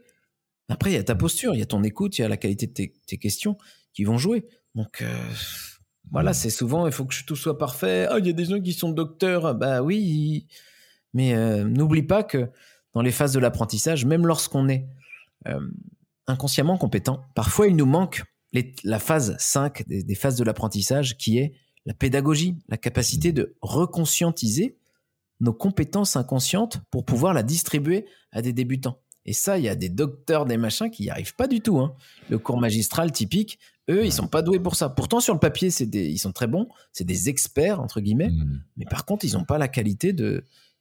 Et ça, parfois, vaut mieux être moins compétent entre guillemets, avoir moins de connaissances. Mais qu'est-ce qu'on en fait de ces connaissances? Si c'est pour les restituer dans son monde et, et d'avoir aucun lien avec le public, ça ne sert à rien. Mmh. Ça sert à rien. Donc euh, et là, tu vois, je, je vais en parler avec euh, avec un de mes cousins là pas plus tard qu'hier, euh, qui voilà, qui est, qui est manager d'une grande boîte dans dans tout ce qui est fluide énergétique.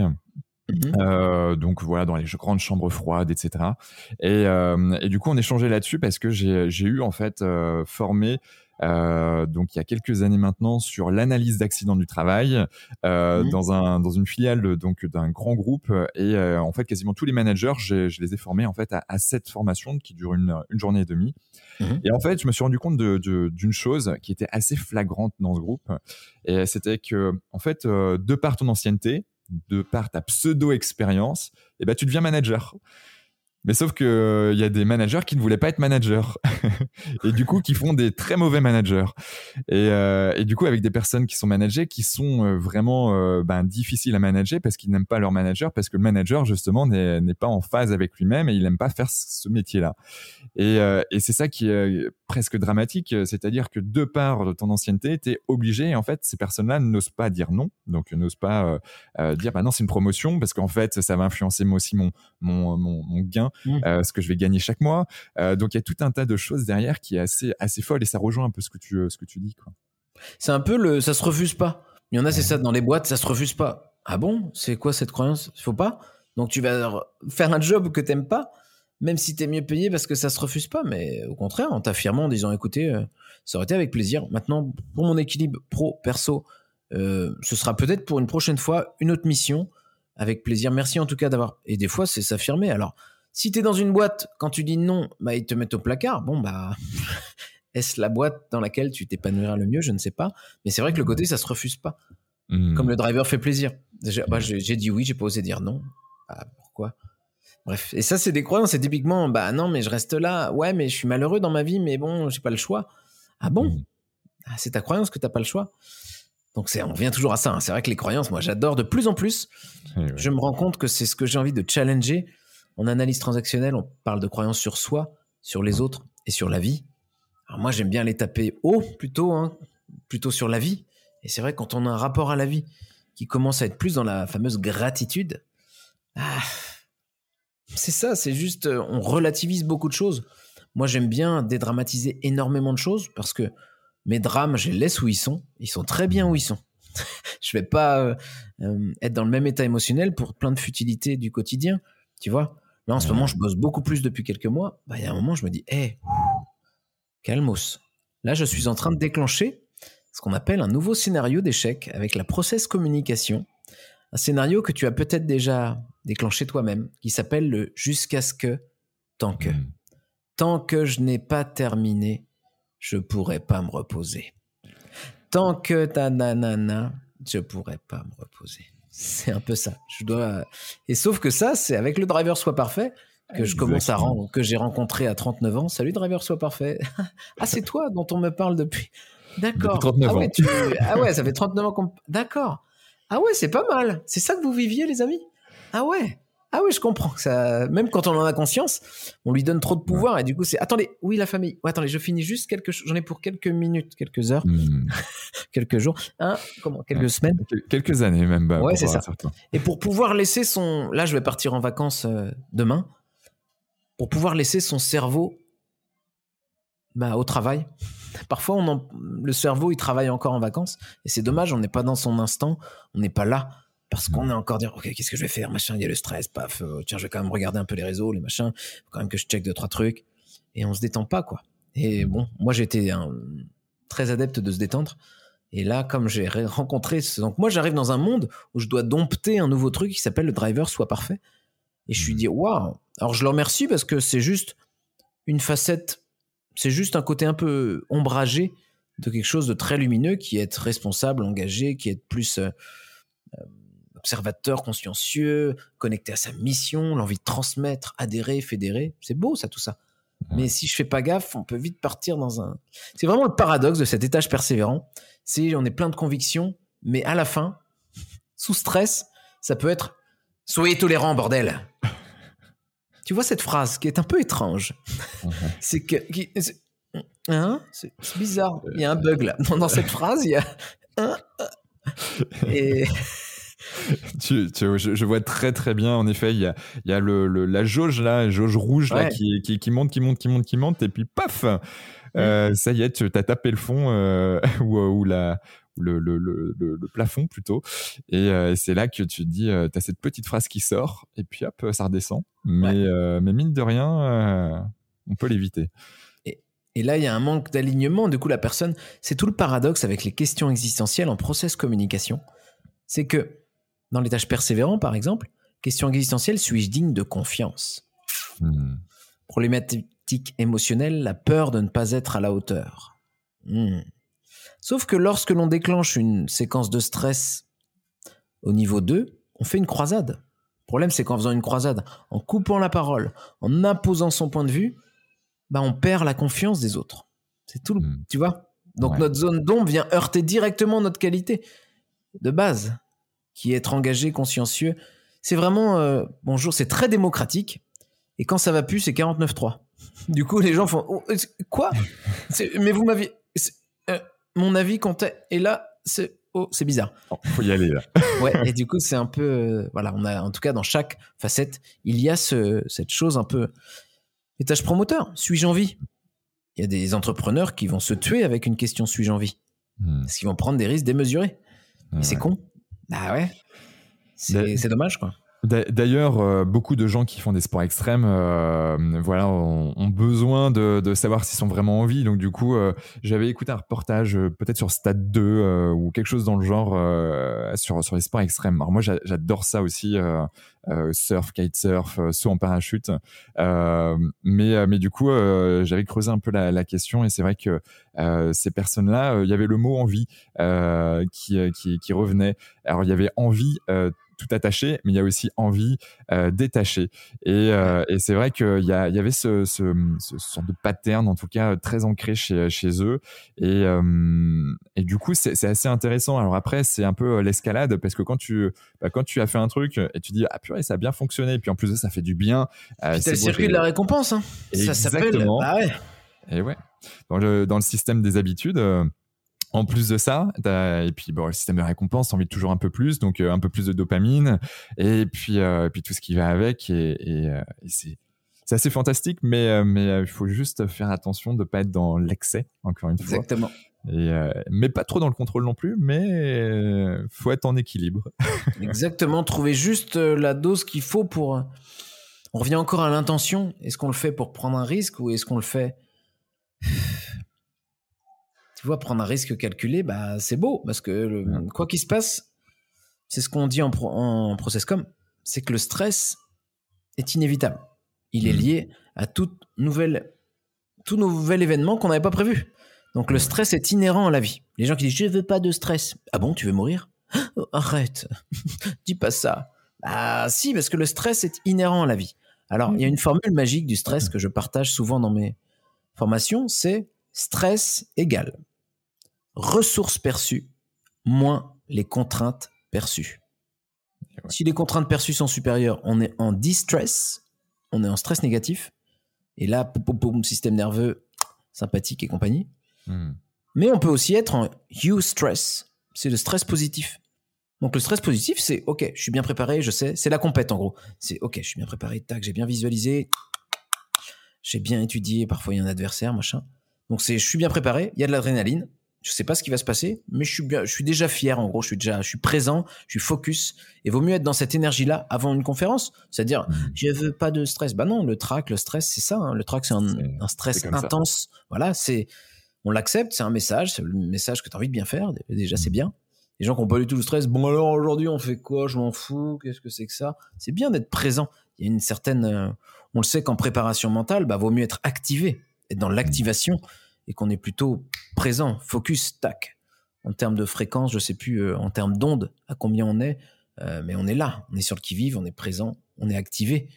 Et c'est mieux d'être activé d'ailleurs avant une prise de parole que d'être trop zen. On Mhm. va juste. Alors la respiration, la cohérence cardiaque par exemple, on fait régulièrement. Ce genre de choses peuvent Mhm. aider. Mais l'idéal avant une prise de parole étant d'être assez quand même mordant. Bonjour, bienvenue. Ça va? Vous allez bien? Vous êtes bien installé?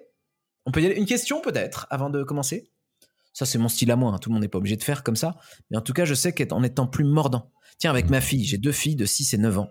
Ouais. Ma fille de 9 ans, lorsqu'elle lit à voix haute, en articulant bien et en parlant fort, elle fourche trois fois moins, quatre fois moins. Parce qu'elle est présente. Corporellement, vocalement, elle est là. Et on sait que plus notre voix est forte, essayez d'ailleurs avec vos enfants si vous, vous écoutez ce podcast, essayez avec vos enfants de leur dire de lire beaucoup plus fort. Vous allez voir, normalement, ils vont être plus présents, ils vont moins fourcher.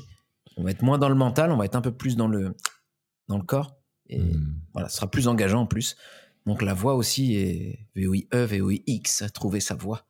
Il y a des personnes chez qui je dis là, t'es trop dans le mental. Je l'entends, ta voix elle est un peu trop là. Hmm. T'as une voix qui est un petit peu trop, un petit peu trop mixte ici ou un peu trop en voix de tête. Et là, là, non, non, non, non, non, non, non, reviens, reviens ici. Bonjour, ça va? Alors on peut projeter la voix, pour... et en général c'est plutôt ici. hein. La voix quand elle est placée, elle est plutôt là que bonjour. C'est pas du tout le même effet. hein. C'est clair. Ouais. Donc, euh, bref. Bon, en tout cas, tu nous en as donné euh, beaucoup là euh, sur le process com, sur la prise de parole en public.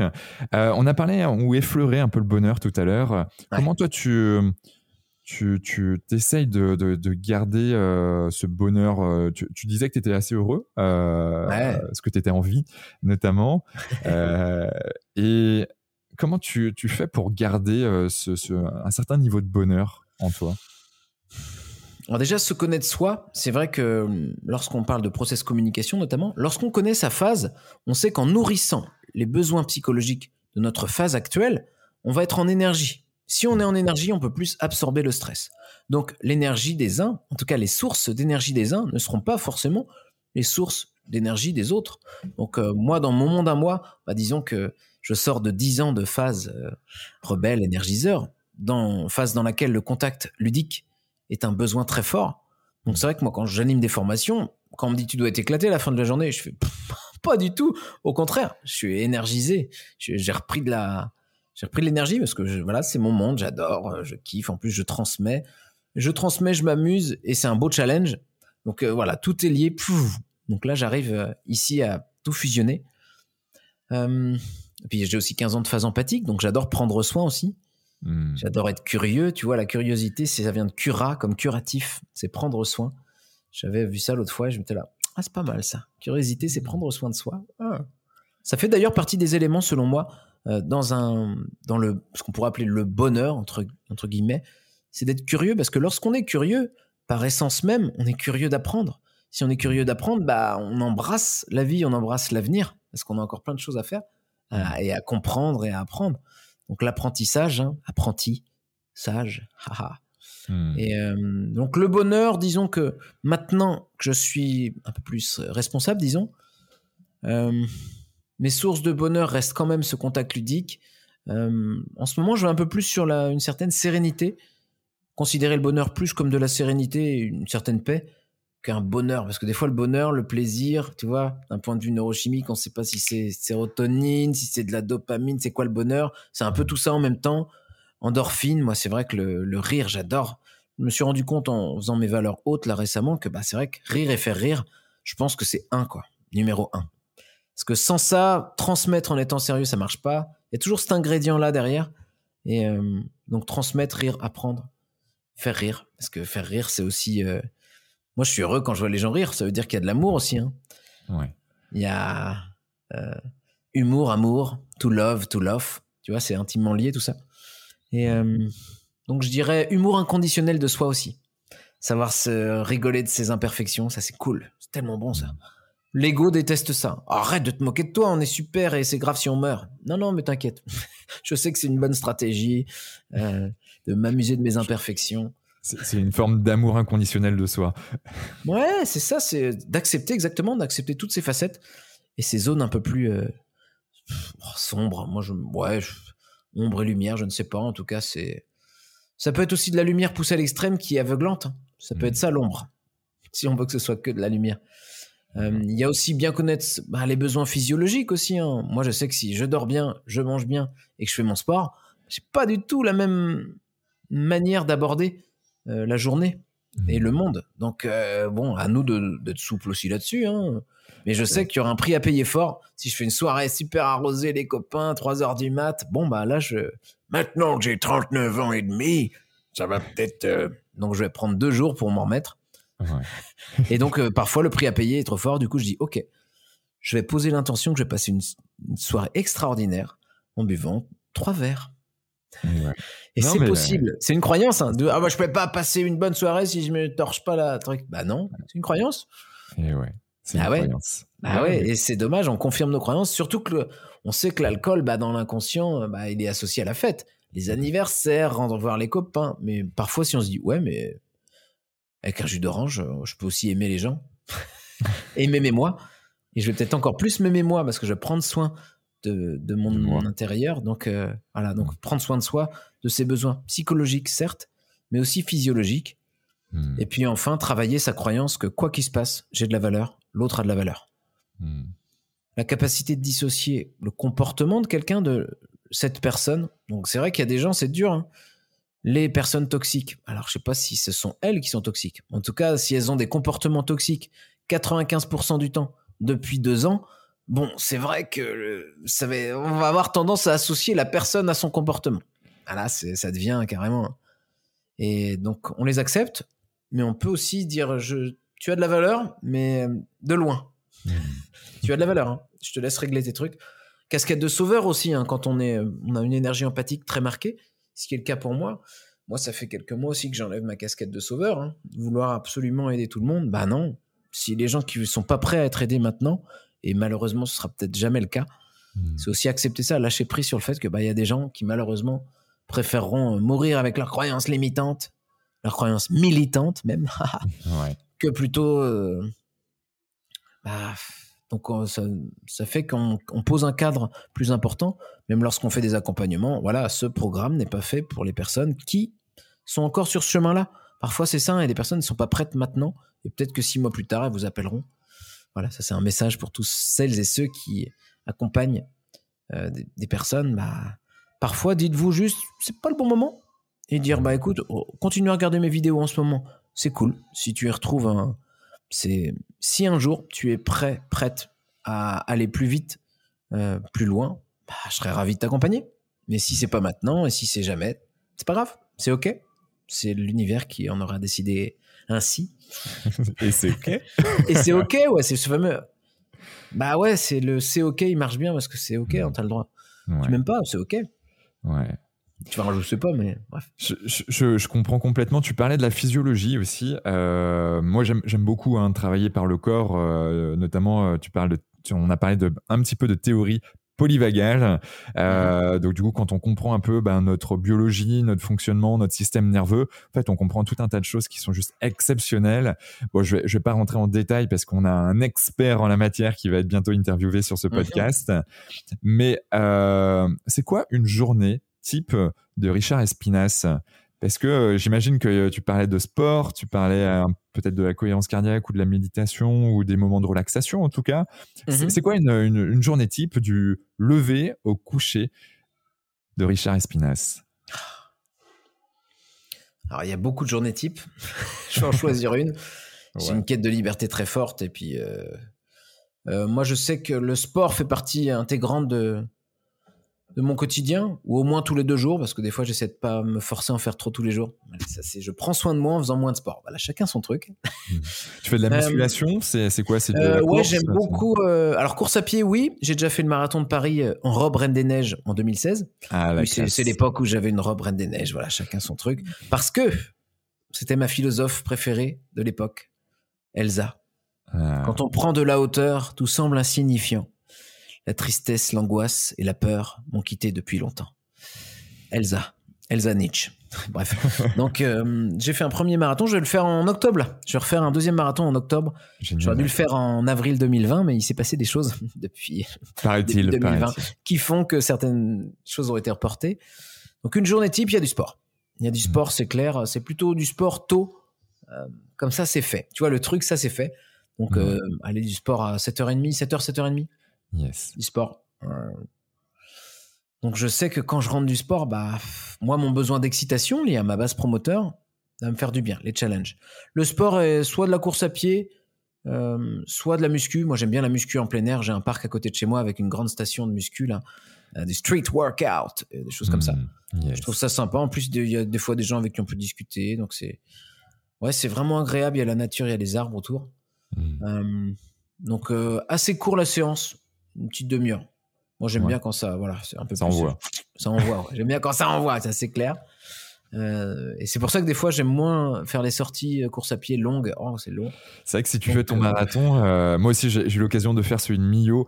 Il y a, mm. en fait, tu avais un 100 km et dans le 100 km, tu avais un, un, marathon. Euh, c'était mon premier et c'est vrai que euh, je trouvais ça assez euh, assez assez passionnant le, le, fait de pouvoir courir aussi longtemps. L'entraînement ici, il faut il faut en vouloir hein, parce que des fois tu fais des sorties longues. Surtout moi, je suis un peu comme toi. Hein, je fais du sport. Généralement, c'est aux alentours de 30 minutes tous les jours, de manière générale, sauf si voilà il y a un jour où c'est mmh complètement ok de pas en faire.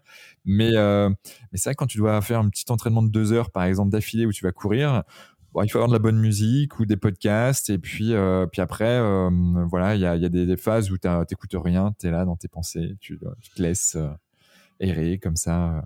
C'est ça, c'est une opportunité pour aussi être dans le calme. Parce qu'en général, quand on est beaucoup dans l'énergie, bah, c'est bien d'aller chercher le calme.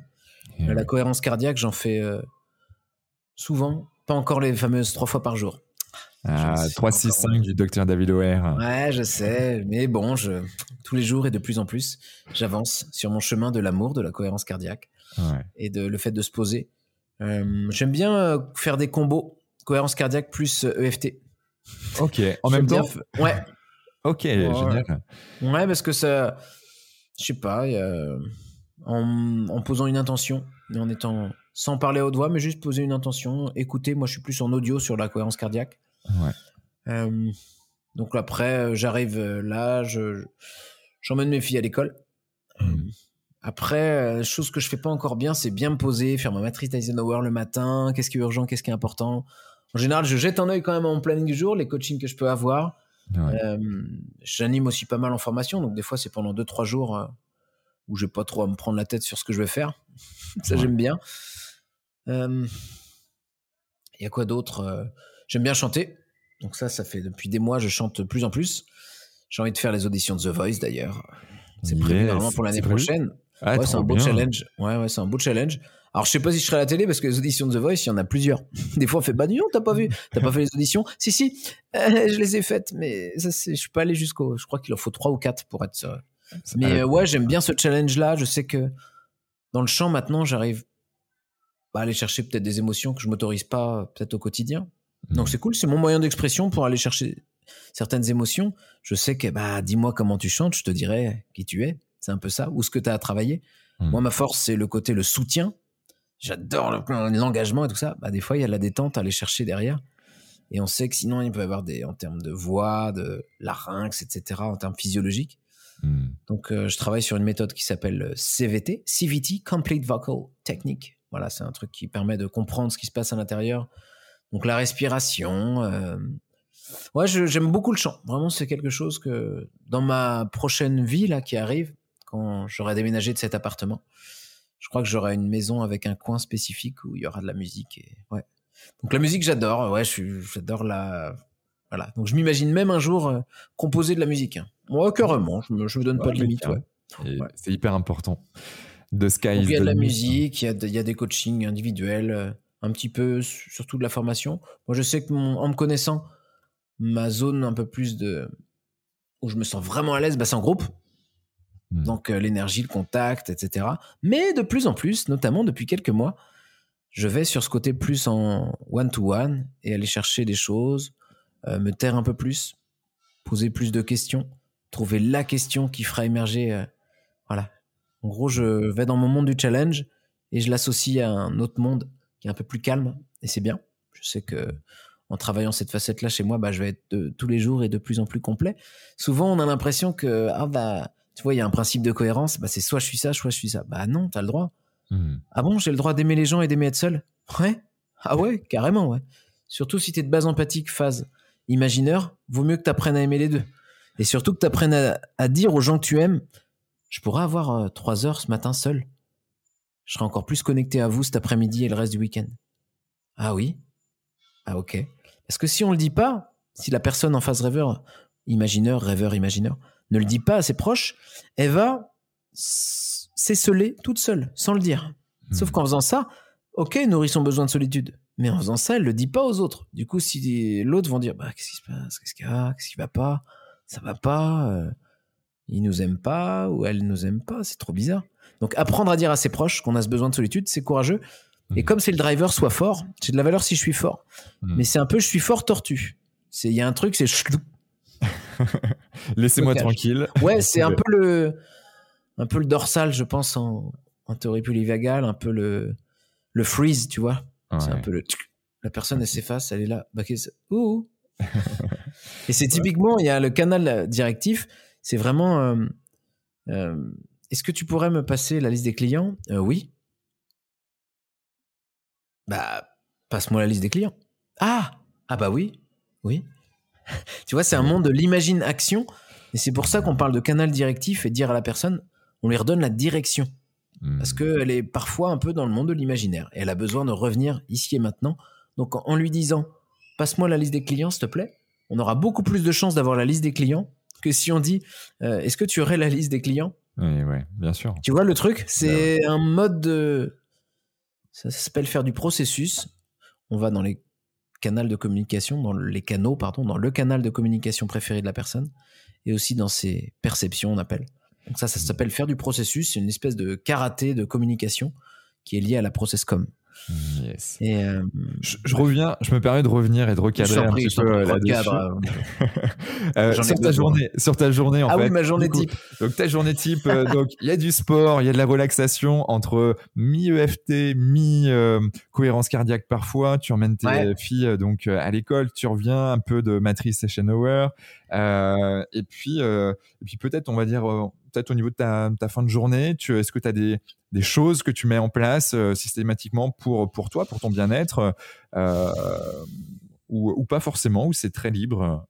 Je dirais pas encore, c'est très libre, mais j'ai conscience que dans cette liberté, il y a aussi beaucoup de, de déperdition, de focus, etc. Mais c'est ok aussi, tu vois. Hmm. Je sais qu'en étant trop focus, bah, je vais perdre certaines choses, donc je vais trouver le juste compromis. Hmm. Je sais que dans ma nouvelle version de moi, bah, je vais être beaucoup plus organisé, Hmm.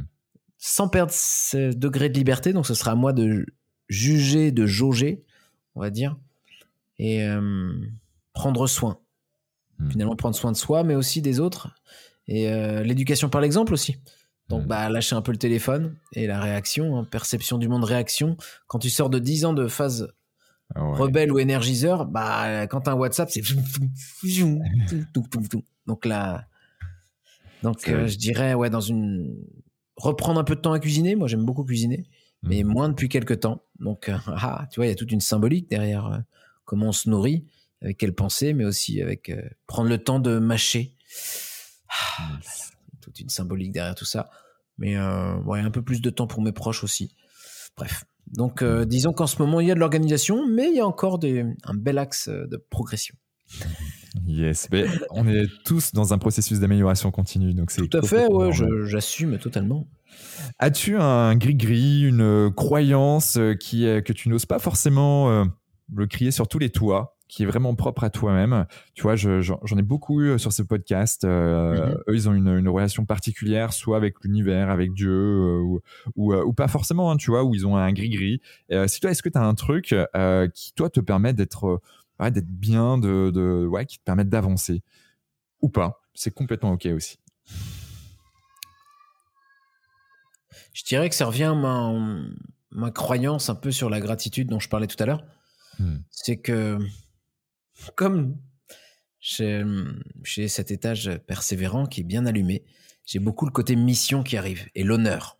Ouais. Donc moi, j'aime bien faire honneur à la vie et au- à mes proches qui sont plus en vie. J'ai ce truc-là qui tourne, faire honneur. Et par rapport à ça, donc j'ai en gris-gris matériel, peut-être pas. Mais en tout cas, j'ai un rapport à ça. J'ai envie de monter un aussi un concept philosophique par rapport à la gratitude. Et qui serait plus sur euh, le fait d'avoir tous les jours un anniversaire. Ce serait le daily versaire. Et ouais, tous les jours, on fête la vie. Et je trouve ça bien de se dire on a une nouvelle version tous les jours, comme ça on se détend. C'était nul ce que t'as fait hier. Ah bah oui, mais, mais c'était mon ancien moi, ça, t'inquiète. De, entre temps, j'ai réactualisé les deux trois bugs et je te remercie. Merci beaucoup pour ton feedback. Comme ça, ça permet de se détacher du jugement. Genre, c'était nul ce que t'as fait il y a cinq minutes. Ah mais oui, mais cinq minutes, c'était pas moi. Ben oui. C'était mon moi d'il y a cinq minutes. Donc t'es pas en train de me critiquer moi, tu me critiques moi il y a cinq minutes. Donc c'est cool. Tiens, bah, ouais. qu'est-ce que je pourrais mettre en place? Merci pour ce feedback. Euh, Est-ce que tu aurais d'autres choses plus positives et constructives? Pour moi, pour ma nouvelle version de par rapport à ce que je viens de faire. Ouais, de, moi-même qui évolue. Et euh, tu vois, j'aime bien ce côté temporel, spatio-temporel même. La faille spatio-temporelle, Marty. Et euh, ouais, se dire que, voilà, pour la peur du jugement, ça peut être un bon tips aussi. Se dire que, bah, on ne te critique pas toi, parce que toi, c'est, mm. on te critique peut-être ce que tu as fait il y a cinq minutes. Et déjà, c'était pas toi, c'était ce que tu as fait ou ton comportement. Tu vaux bien mieux que ça. Mm. Tu as de la valeur, tu sais quoi qui se passe. Donc, je n'ai pas de gris-gris officiellement. Qu'est-ce que je pourrais avoir comme gris Non, non, pas Du coup, une croyance sur la gratitude. Ouais, alors la gratitude, pendant je suis quoi ça, la gratitude Tu vois, il y a des fois, il y a un peu, oui, gratitude, ouais. Ouais, mais un truc, moi j'aime bien le, j'adore le concret. Tu vois, le développement personnel, des fois, bah, j'aime pas cette expression parce que ça fait un peu, ça se développe, mais quoi? À partir de quoi? D'où? J'aime bien la construction personnelle. Hmm. La construction, c'est solide, quoi. Il y a des fondations. Et voilà. Et j'aime bien la construction personnelle. J'avais fait une chaîne YouTube à l'époque que je n'ai pas continué parce que ça me demandait trop de temps, bref. Qui, d'ailleurs était euh, génial. Moi, j'ai vu toutes tes vidéos. Tu as dû en faire 4, euh, je crois. Ouais, 4-5, euh, c'est bien. ouais, mais qui était. franchement, par rapport aux vidéos que je fais, moi, c'est relativement simple, fond blanc. Et puis après, voilà, j'ai un monteur qui va mettre des, petites choses dedans. Toi, c'était super structuré. Ça devait prendre, je ne sais pas, peut-être une journée entre les ah textes, bien plus. Ouais, ça, prenait vraiment beaucoup de temps, mais c'était cool en tout cas, c'était du bonheur building. Donc, il y avait du building, il y avait de la construction. Exactement. Et j'aime bien aussi la métaphore du, sport, dans le sens où, bah, dans le sport, on sait que bah, le muscle a besoin aussi de se reposer pour refabriquer. Dans l'apprentissage aussi, on dit qu'on a besoin de ne rien faire pour assimiler. Et c'est ça, je dis ça à toutes celles et ceux qui ont qui cohabitent avec le driver, soit parfait. et qui aurait la croyance qu'il y a quand même 10 minutes, euh, c'est 10 minutes à optimiser, à faire quelque chose parce qu'il faut, je dois, et qu'il y a quand même du temps et j'ai pas le temps. Je prends pas le temps de ne rien faire. Donc faites, si vous prenez le temps de ne rien faire, de 18h à 19h, et faites-le à fond. Faites-le parfaitement. En fait, ne faites rien, mais parfaitement. Est-ce que, euh, est-ce que tu as quelque chose que tu aimerais faire euh, la promotion là, euh, sachant que le podcast va être diffusé en septembre 2021 Tu aimerais quoi Tu as, plusieurs choses. Tu as une conférence que tu vas, as des conférences que tu vas animer, tu as des formations, tu as. Qu'est-ce que tu aimerais mettre en valeur et qui pourrait justement accompagner, aider nos auditeurs avec tes skills? Mm-hmm. Eh bien, à la rentrée, donc, euh, je vais travailler sur la conférence de ma vie, finalement. Ce qui va être ce fameux all-in, qui va représenter beaucoup de choses dans plein de dimensions. Donc, il y aura plein d'humour. Je pense que ça va être un stand-up de dev perso. Je le vois comme ça, dans l'expression. Tu vois, c'est du dev perso. C'est pas du développement personnel. C'est du dev perso, quoi. C'est cool, c'est léger, on connaît tous les jours. Donc, il y aura des interactions, de l'humour, et puis euh, j'espère du contenu euh, puissant aussi. Hmm. J'aimerais qu'on dise oh ce gars-là il est aussi puissant qu'il est drôle. Et j'aime bien parce que c'est c'est pas juste oh, c'est drôle. Non c'est waouh. En plus on a pris une petite baffe là. C'était c'était cool. Hmm. Et ensuite il y aura une version pour les personnes que je vais accompagner qui va s'appeler la conf de ta vie. Et euh, alors euh, qui va être le 12 décembre, le 12-12 2021 sur scène et le programme va commencer début novembre. J'avais créé une autre version qui allait commencer plus tôt mais avec l'été et tout je me suis dit que j'allais repousser ceci. Il y a pas mal de clients en plus qui voulaient que ce soit plus tard. Donc euh, je vais me préserver moi, ma famille, et puis je vais passer un été où mon cerveau sera aussi en vacances. Hmm. Et euh, donc là, j'ai passé un été où mon cerveau est en vacances puisque ça va être diffusé en septembre. Et euh, donc la conf de ta vie, le principe, six semaines pour construire ta conférence type TED, 15 minutes, 8 personnes max, hmm. pro, inspirante, audacieuse, légère, et profonde à la fois. Mhm. Donc ça s'adresse à des coachs, entrepreneurs, euh, des entrepreneurs seuls ou des coachs. C'est vrai que dans mon réseau, j'ai aussi beaucoup de coachs qui ont besoin de se trouver et puis d'affirmer leur euh, alignement, leur congruence par rapport à tous les outils qu'ils ont. Et c'est mhm. vrai que sur la scène, bah, c'est un bon moyen de, bah, de montrer le chemin qu'on a parcouru, d'accepter sa vulnérabilité, etc. Donc il y a une partie aussi qui sera business coaching. J'adore le business coaching, en fait, savoir bah, quels sont tes talents, quelle est ta mission, le pourquoi tu fais ça, euh, être aligné. Donc, euh, ce sera une conséquence finalement, un peu la cerise sur le gâteau cette euh, conférence et il y aura de la process communication incluse aussi dans ce programme.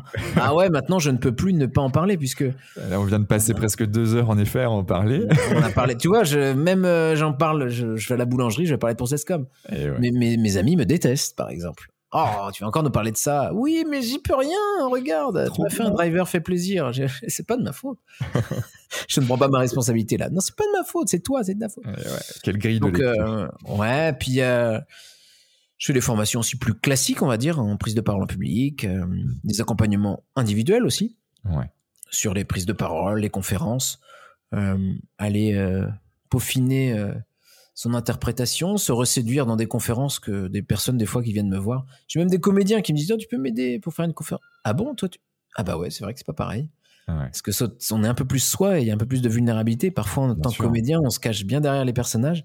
Hmm. Et donc voilà, en tout cas, autour de la prise de parole en trois dimensions, en public, en privé, à soi-même. Hmm. Et je rajouterais même prise de parole à la vie. Ah ouais. Que c'est beau. Ah, que c'est beau, hein, t'as vu.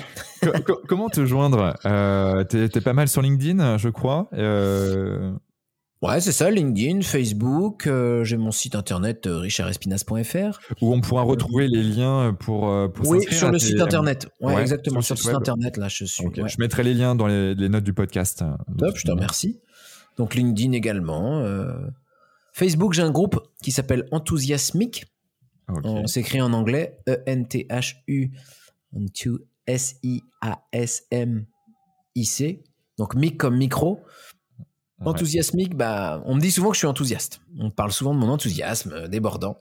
Du coup, je suis allé voir l'étymologie, puis enthousiasmos, euh, c'est le- parole divine. Je fais, waouh, ça claque ça. Ok, je garde ça, ça c'est bien. Et puis, j'aime bien les néologismes, donc faire des fusions de mots. Donc, enthousiasmique, bah, il y a le côté mic, micro. Et puis, à côté, c'est une fusion d'enthousiasme, d'authentique et d'orgasmique. Hmm. Ah ouais, allez, on s'autorise à le dire. ouais. Et Ah ouais, bien ouais, sûr. C'est ça la vie. Ah ouais, la vie est orgasmique.